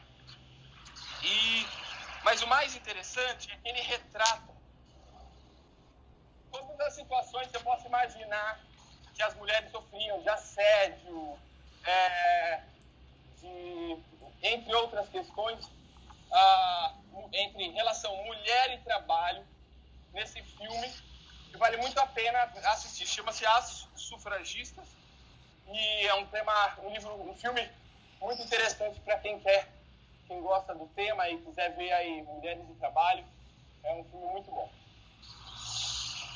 Tem vários filmes muito bacanas, Alex. Tem aquele outro que saiu agora na Amazon também, com a Kira Knightley, que é sobre o concurso de Miss Inglaterra em 1969, se não me engano. É muito legal, é muito interessante. Elas, elas, é, elas tentaram subverter o concurso. É, foi, é uma história real, é muito legal. Tem várias. Uh, vários filmes sobre o assunto e é, o que você falou tá certo. A gente podia fazer uma sala sobre isso e, e uh, trazer. Eu, a minha experiência, óbvio, é do lado da obstetrícia, né? Mas eu posso falar para você com certeza que uh, a gente tem trabalhos publicados né, em obstetrícia sobre, por exemplo, trabalhadores noturnos e incidência de aborto. Isso pra, pra, eu tinha muita paciente médica e eu tinha muita paciente em profissões tipo eu tinha paciente operadora de bolsa eu tive óbvio eu era chefe da, do pré-natal de alto risco da polícia militar do estado de São Paulo. Então a gente você está lidando com, com, mulheres que estão inseridas de, é, em, em, em profissões extremamente estressantes e e o, o, impacto que isso tem, por exemplo, na gestação. E agora, com o lockdown, a gente está vendo, por exemplo, só de você ter tirado o commute, né? O commute é, a, é a, o deslocamento, né? Da, da, da vida dessas, dessas gestantes, você está diminuindo a incidência de parto prematuro e de e a gente, eu, eu, assim, na minha experiência clínica, né, eu via muito, por exemplo, oligoâmino com bebê gordinho. Oligoâmino com bebê gordinho é estresse, é, estresse placentário. Você sobe, é, isso é fisiopatologia, sobe teu cortisol, vai dar, vai dar uma, um vasoespasmo na placenta e você vai ver aquele nenê gordinho com oligoâmino. Né? Então, é, é, esse, a gente sabe o impacto que isso tem na vida das mulheres e como a gente tem que fazer todo mundo tem que estar tá, é, envolvido, né? Porque aí a gente fala, ó, você precisa ficar uma semana em casa. Pô, mas se eu ficar uma semana em casa, meu chefe vai me matar. E a gente, o que a gente tem que entender é essa parte do meu chefe vai me matar. Todo mundo tem que participar na criação dessa criança. Tá, é, it takes a village. Todo mundo tem que estar tá envolvido. E não é, não é fraqueza, não é nada disso. É, é todo mundo tem que participar, meu. É, sabe, a criança de todo mundo, entendeu? Então, mas o meu chefe já queria me matar, Ana, antes do bebê. Agora ele quer me matar. Eu até fico dizendo, vai deixar uma criança órfã, né? É, então, é, e, é, mas assim, eu já é. escutei de chefe, eu já escutei de chefe que mulher tem, tem o hábito de ficar grávida e olha o meu serviço. É, não, o hábito não deixa de, de, Eu não vi homem grávido ainda, mas assim, ele é, também não vi homem grávido. no momento pejorativo, tudo bem. Veja, minha mãe, minha mãe é pediatra, eu acho que eu já contei essa história. Minha mãe é pediatra e trabalha começando o trabalho nos últimos 15 anos. E minha mãe é alemã, né? Então, assim, todas as características da Alemanha vieram juntas. O que meu avô tinha de um doce de pessoa, minha mãe tem o meu bisavô inteiro. Meu, meu bisavô, como morreu com mais de 100 anos, eu conheci meu bisavô. Meu bisavô era um alemão nato, nato, assim, tem histórias espetaculares dele que nem todo mundo vai aceitar muito bem, mas assim, já meu avô era um doce de pessoa, um amor de pessoa, nem parecia que tinha morado e vivido na Alemanha. E minha mãe é meu bisavô inteiro.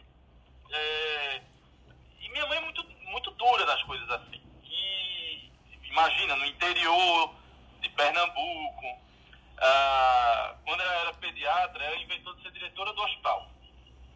E é, tinha a história da carne ela comprava carne de primeira e chegava carne de terceira. E ela dizia, não fica, não pago e devolva toda a carne.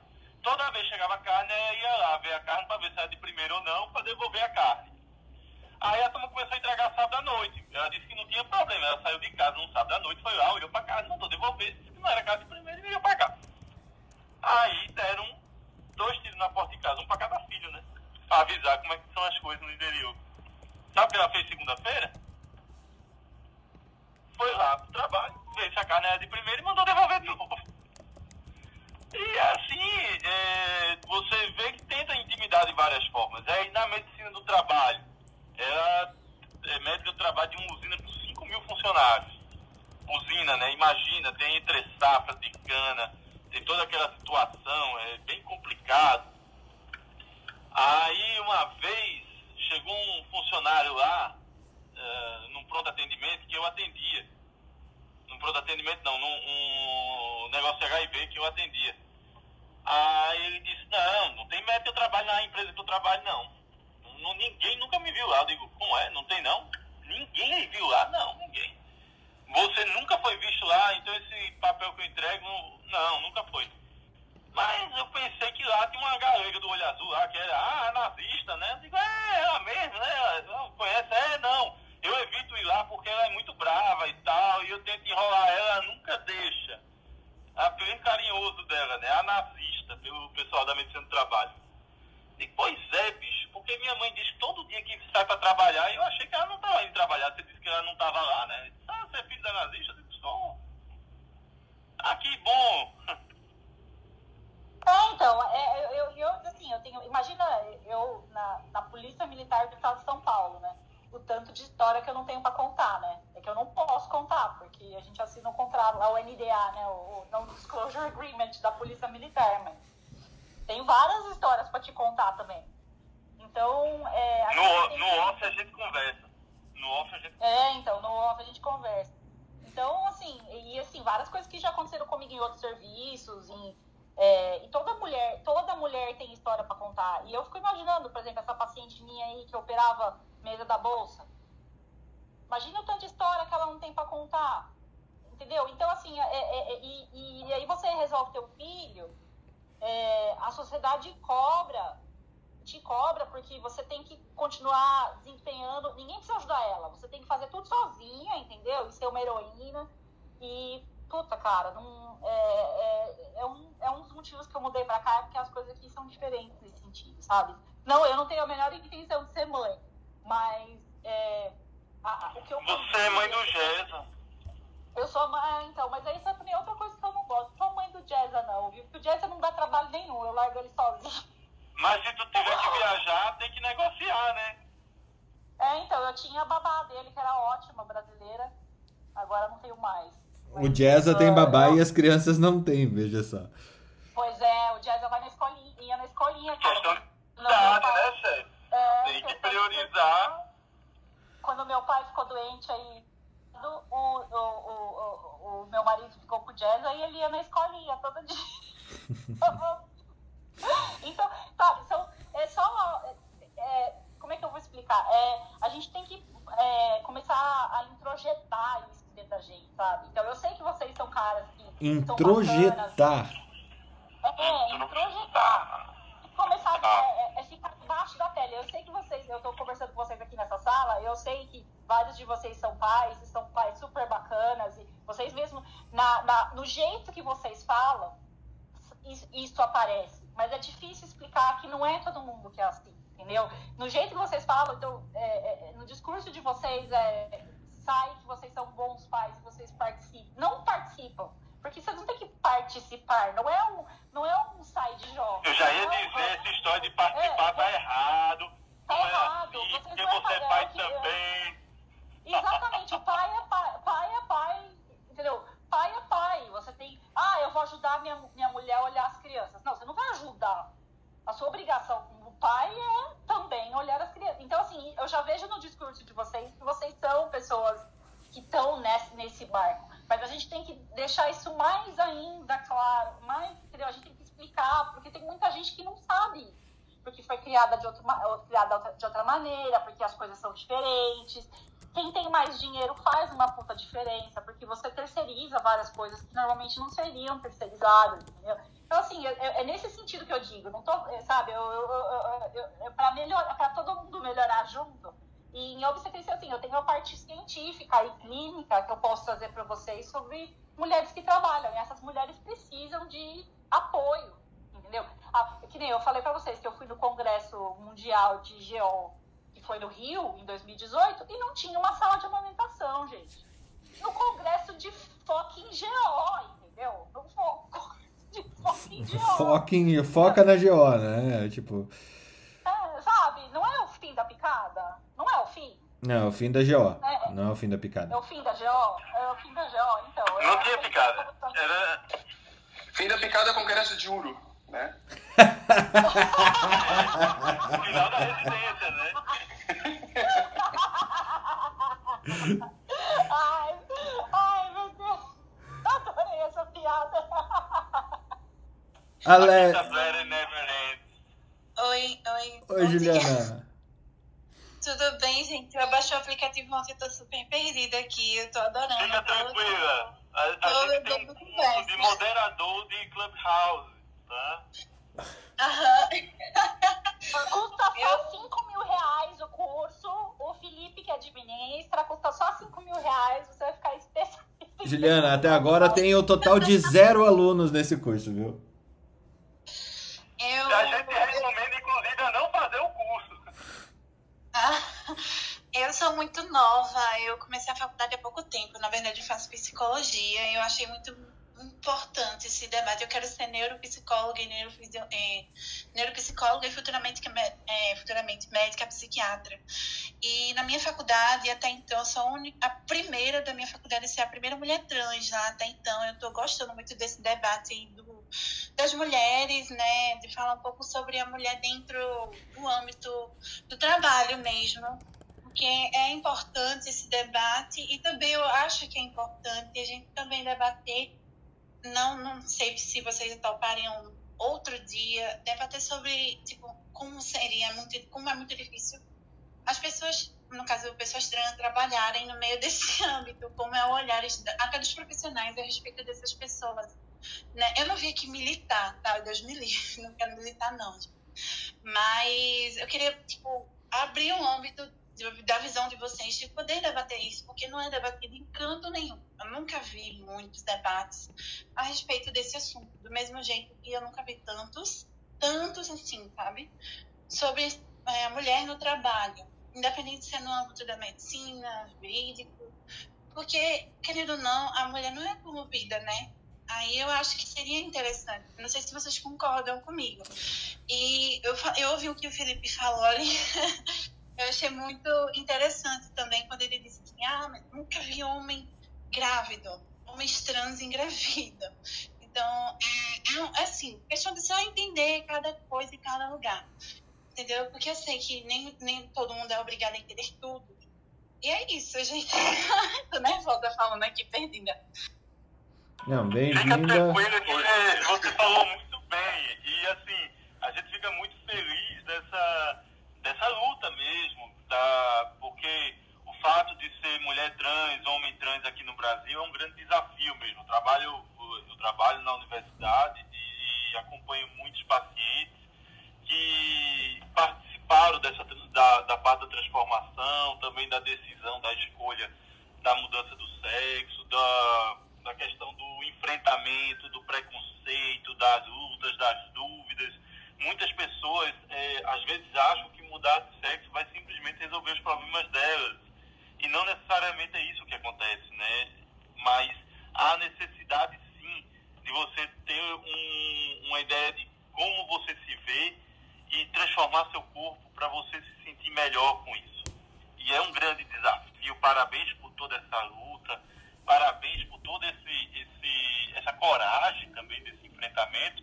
Homens trans engravidam Juliana, eu concordo com você. Você me pegou de calça curta nessa, viu?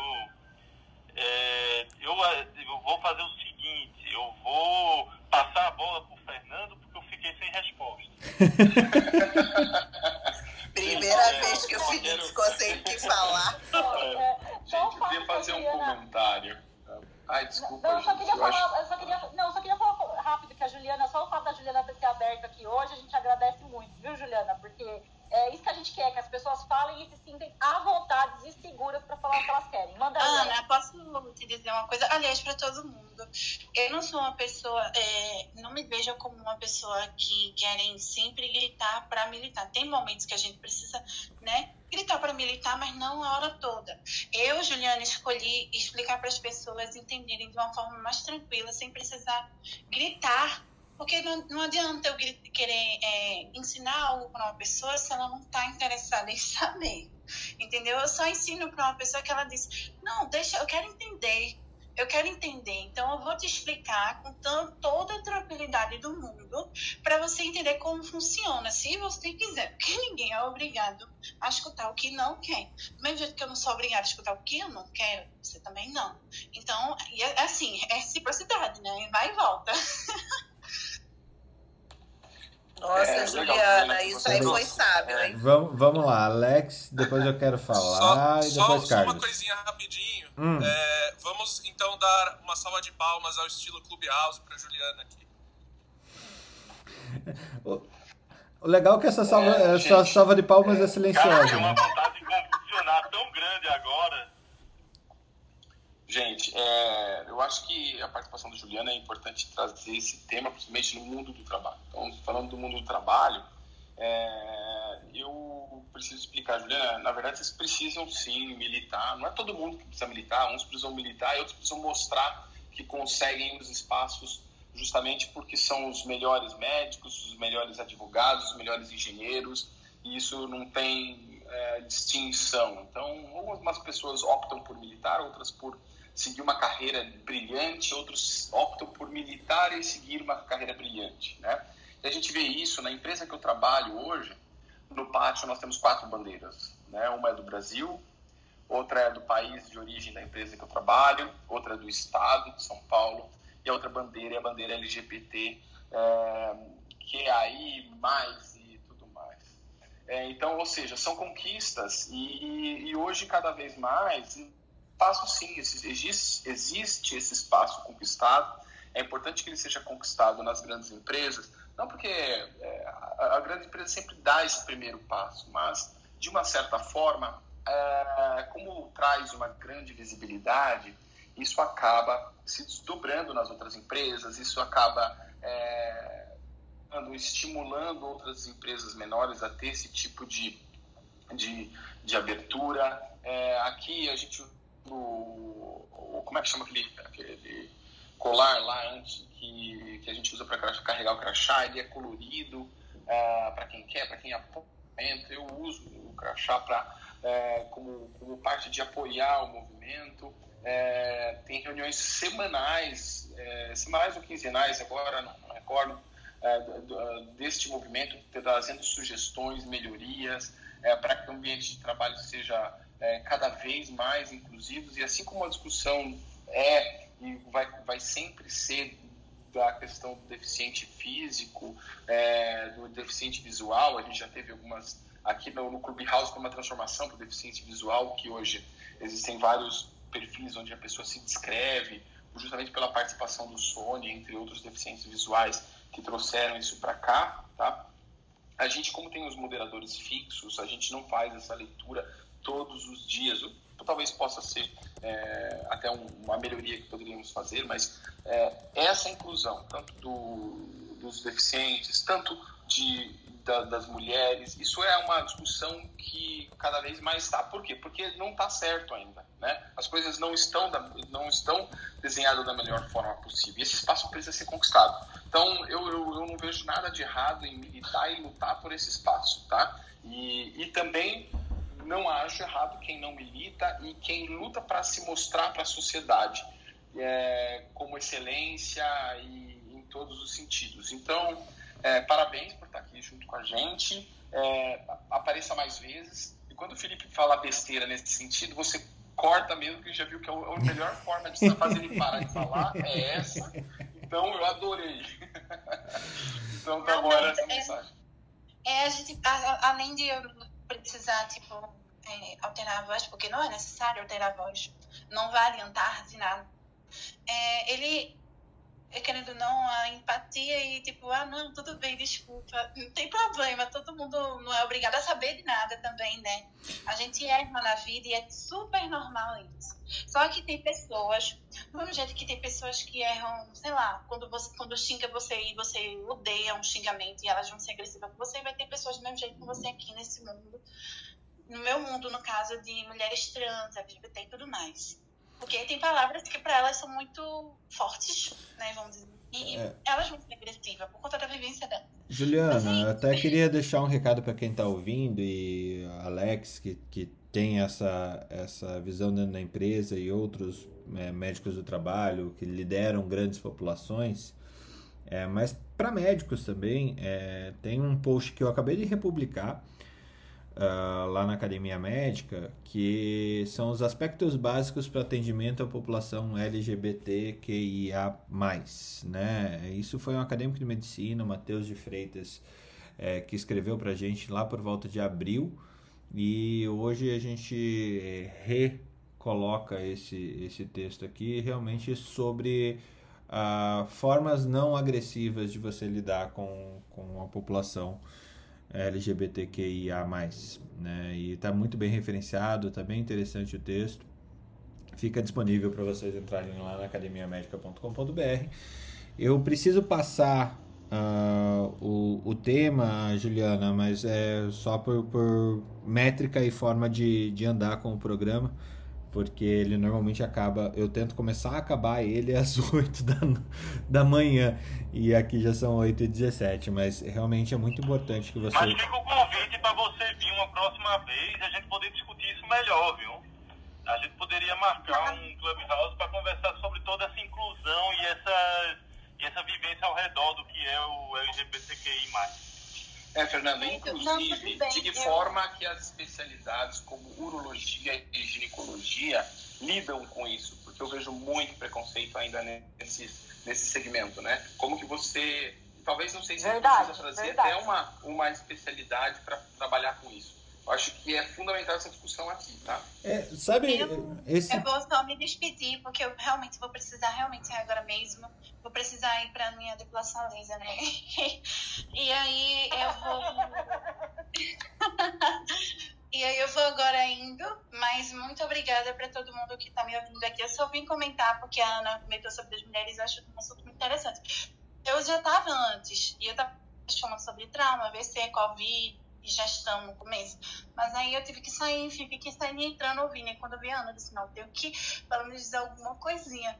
Porque, enfim, é importante. Mas é, é isso, eu vou só terminar de falar agora. E eu. O Alexandre, quando tu falou sobre a questão do âmbito do trabalho, apresentar isso, eu apresentei um trabalho, um projeto de intervenção sobre como seria os psicólogos atuando, mostrando é, como é difícil para essas pessoas lá no âmbito trabalho. E aí foi muito massa.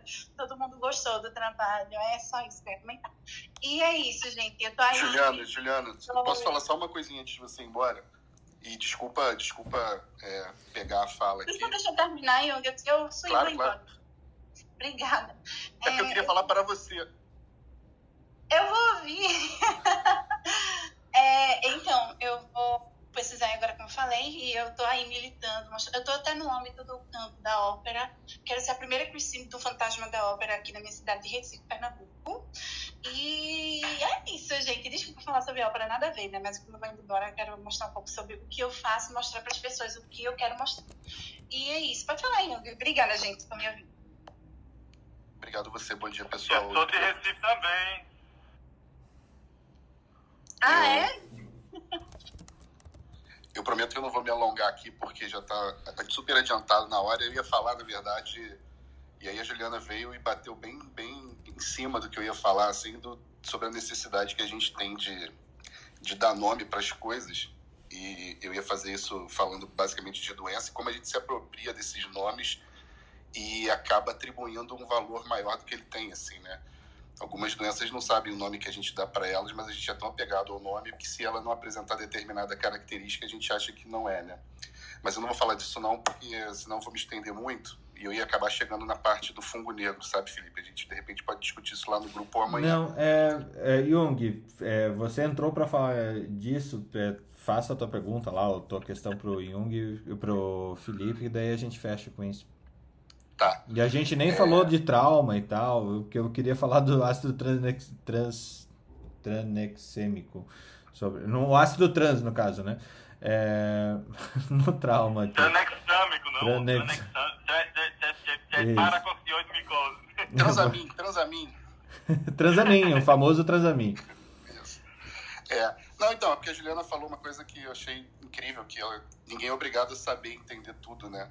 E acho que isso, quando a gente toma consciência disso, vê uma coisa totalmente libertadora e o fato da gente estar aqui, todo dia, todo mundo que está aqui, que fica uma hora e meia aqui, a gente acaba aprendendo, sei lá, uma quantidade de coisas absurdas, assim, com pessoas que pensam exatamente dessa forma, assim. Que é impossível você entender de tudo e se você se juntar com pessoas que pensam da mesma forma, que normalmente essas pessoas são as que mais buscam entender. É, então, Juliana, venha sempre, porque aqui é um lugar onde a gente aprende muita, muita coisa, assim. E o que eu estava falando é o seguinte, a gente tem uma mania de dar nome, mania não, né? Uma necessidade de dar nome para as coisas e a gente fica tão apegado aos nomes que a gente dá. Por exemplo, eu mandei um, aquela foto lá no grupo de um, de um macrófago fagocitando várias células hematológicas, né? Uma figura de hematofagocitose. E existe uma, uma doença, uma, uma síndrome, chamada síndrome hematofagocítica, que acontece em estados inflamatórios muito graves, muito agudos e tal. E um dos critérios para fechar o diagnóstico é você ter a hematofagocitose, mas ele não é necessário para você fechar o diagnóstico e muitas vezes as pessoas deixam de fechar o diagnóstico porque elas são super apegadas ao critério que dá nome à doença. Da mesma forma como a gente, quando a gente diz que o Covid é uma doença trombótica, protrombótica, e de fato é, né? A gente faz imediatamente, a gente não, mas assim, grande parte do, do, do, dos médicos faz imediatamente o link mecanicista de é, é, se, o, se o Covid é uma doença trombótica, vamos anticoagular. E isso não necessariamente sobrevive às evidências, né? Como a gente acabou de ver e discutir hoje. Eu, onde eu queria chegar era justamente na questão do, do fungo negro. Assim, cara, comecei a ouvir a negro, fungo negro, eu falei, pô, que fungo negro é esse? Aí mucormicose. Eu falei, cara, mucormicose é um fungo que a gente vê bastante na oncohemato, entre os fungos filamentosos lá, fica atrás do, do aspergilos, do fusário. Eu falei, pô, esse fungo, até onde eu sei, ele não é negro, né? Ele é um fungo hialino. Felipe, Ana, me corrija se eu estiver falando alguma, alguma bobagem, né? Ah, mas você sabe por que o nome é fungo negro, Jung? Então, eles estão renomeando por conta da maneira como ele se manifesta, né? Por conta Necrose. Da, ne- da necrose, exato. É, Mas isso acaba subvertendo o conhecimento taxonômico da coisa, né? Eu, eu acredito que tem muito estudante de medicina ouvindo a gente aqui que está fazendo esse link já de que o mucor é um fungo negro, entendeu? E não assim, é. E forma- lembrando que não é um fungo só, né? Que são alguns fungos. é, o fungo negro, o fungo negro, ele é o criptococo, é rico em melanina. Ele, por isso que é positiva da China, né? A tinta da China é exatamente para pintar a parede de melanina, né? Então, o criptococo é que classicamente é um fungo negro, esporo também tem uma característica um pouco de fungo negro também, mas o que chama a mucormicose de fungo negro, ela não é um fungo melanizado, né? ela, ela é um fungo que causa necrose. E como a necrose ela tem uma característica enegrecida, acaba confundindo e sendo chamado de fungo negro por isso. E mucor é, um, é, é uma mega de uma família, né? Você tem rizospora, você tem o mucorales. Antigamente eram os zigomicetos, né? Que esse nome caiu por terra. Por causa da quantidade, é muito extenso. E outra, não é um fungo que a Covid trouxe, é um fungo que já existia. Gente que trabalha com hematologia e transplante, mucormicose é um velho conhecido. E sempre tem dois, três casos por ano de mucormicose, né? Sempre tem é, um caso que você vai lembrar de um paciente grave de mucormicose. Mas os mucorales, a característica deles como um todo é ser um fungo extremamente agressivo, com uma capacidade de crescimento muito rápida e, ao mesmo tempo, a, uma mortalidade, como é que se diz? Uma capacidade de necrose, então você tem que debridar, debridar, debridar. Por isso que é a história do debridator hoje, né?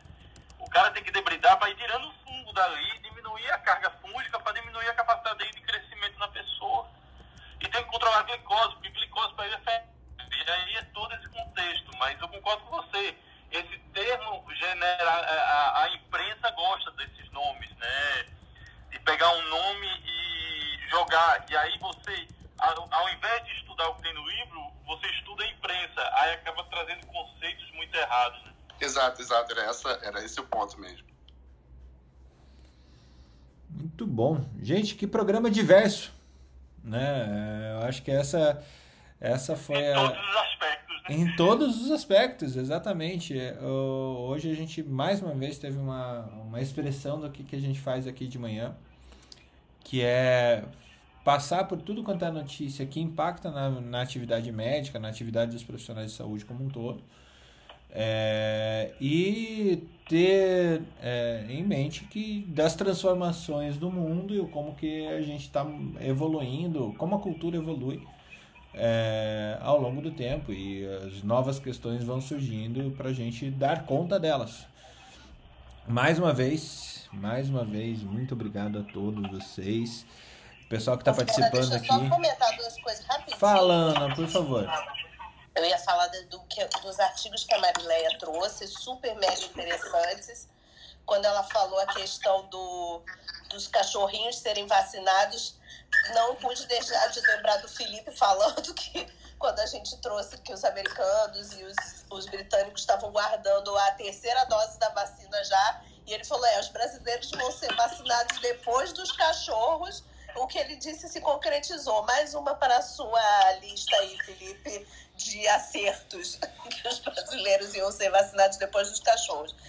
E outra coisa que a Mariléia falou dos anticorpos neutralizantes, lembrar aí que o Carlos disse das células B de memória, a gente já trouxe artigos sobre isso, se buscar lá no grupo do Telegram já tem. E também lembrando que além das células B de memória, né, que podem ser ativadas quando entram em contato com o antígeno, a gente tem também a resposta celular que não está sendo avaliada. Por isso que a, o simples é, buscar dos anticorpos neutralizantes fica muito pobre, né? A gente não, não tem toda a resposta imune representada ali nesses anticorpos, que é o que a gente vem dizendo para as pessoas que estão nessa loucura dos anticorpos neutralizantes. E a vacina da Sputnik e da Covaxin foi liberada pela a Sputnik 5 e a Covaxin foram liberadas pela Anvisa sexta-feira, mas cheias de restrições. Vai ser um grupo meio de estudo aqui, é, poucas doses inicialmente, tá? Eles estão reclamando da forma que foi liberado, mas ainda pedem que tenha maiores é, garantias de que você não vai ter adenovírus replicante na Sputnik. E o problema da Covaxin é que está vindo da Índia, a Índia está lá naquele no buraco mais fundo que o nosso. Como é que eles vão exportar a vacina para cá? Ninguém sabe como isso vai acontecer. Era só isso que eu tinha para contar. Eu não, sei, não sei se o buraco é, mais fundo, mas é, ele, eu acho que ele é do mesmo tamanho, Ana, só que ele é mais largo. É, pode ser. Ana, eu, eu fico pensando o que a Ana trouxe do cachorro, que eu me lembrei agora disso também. E eu, só para comentar por que, que eu não trago o horóscopo maia do Felipe, porque não tem nenhuma novidade para ele. Eu vir aqui falar sobre o mapa astral maia dele, entendeu? E o cara é realmente incrível. Pô, vocês acabam comigo desse jeito. Eu vou acabar esse programa porque eu fiquei emocionado. Tchau pra vocês. Tchau pra vocês. Tchau pra vocês. Até amanhã. Seis e meia da manhã a gente tá de volta com troca de plantão da Academia Médica, gente. Um abraço a todos. Tenham um excelente dia. Bom dia.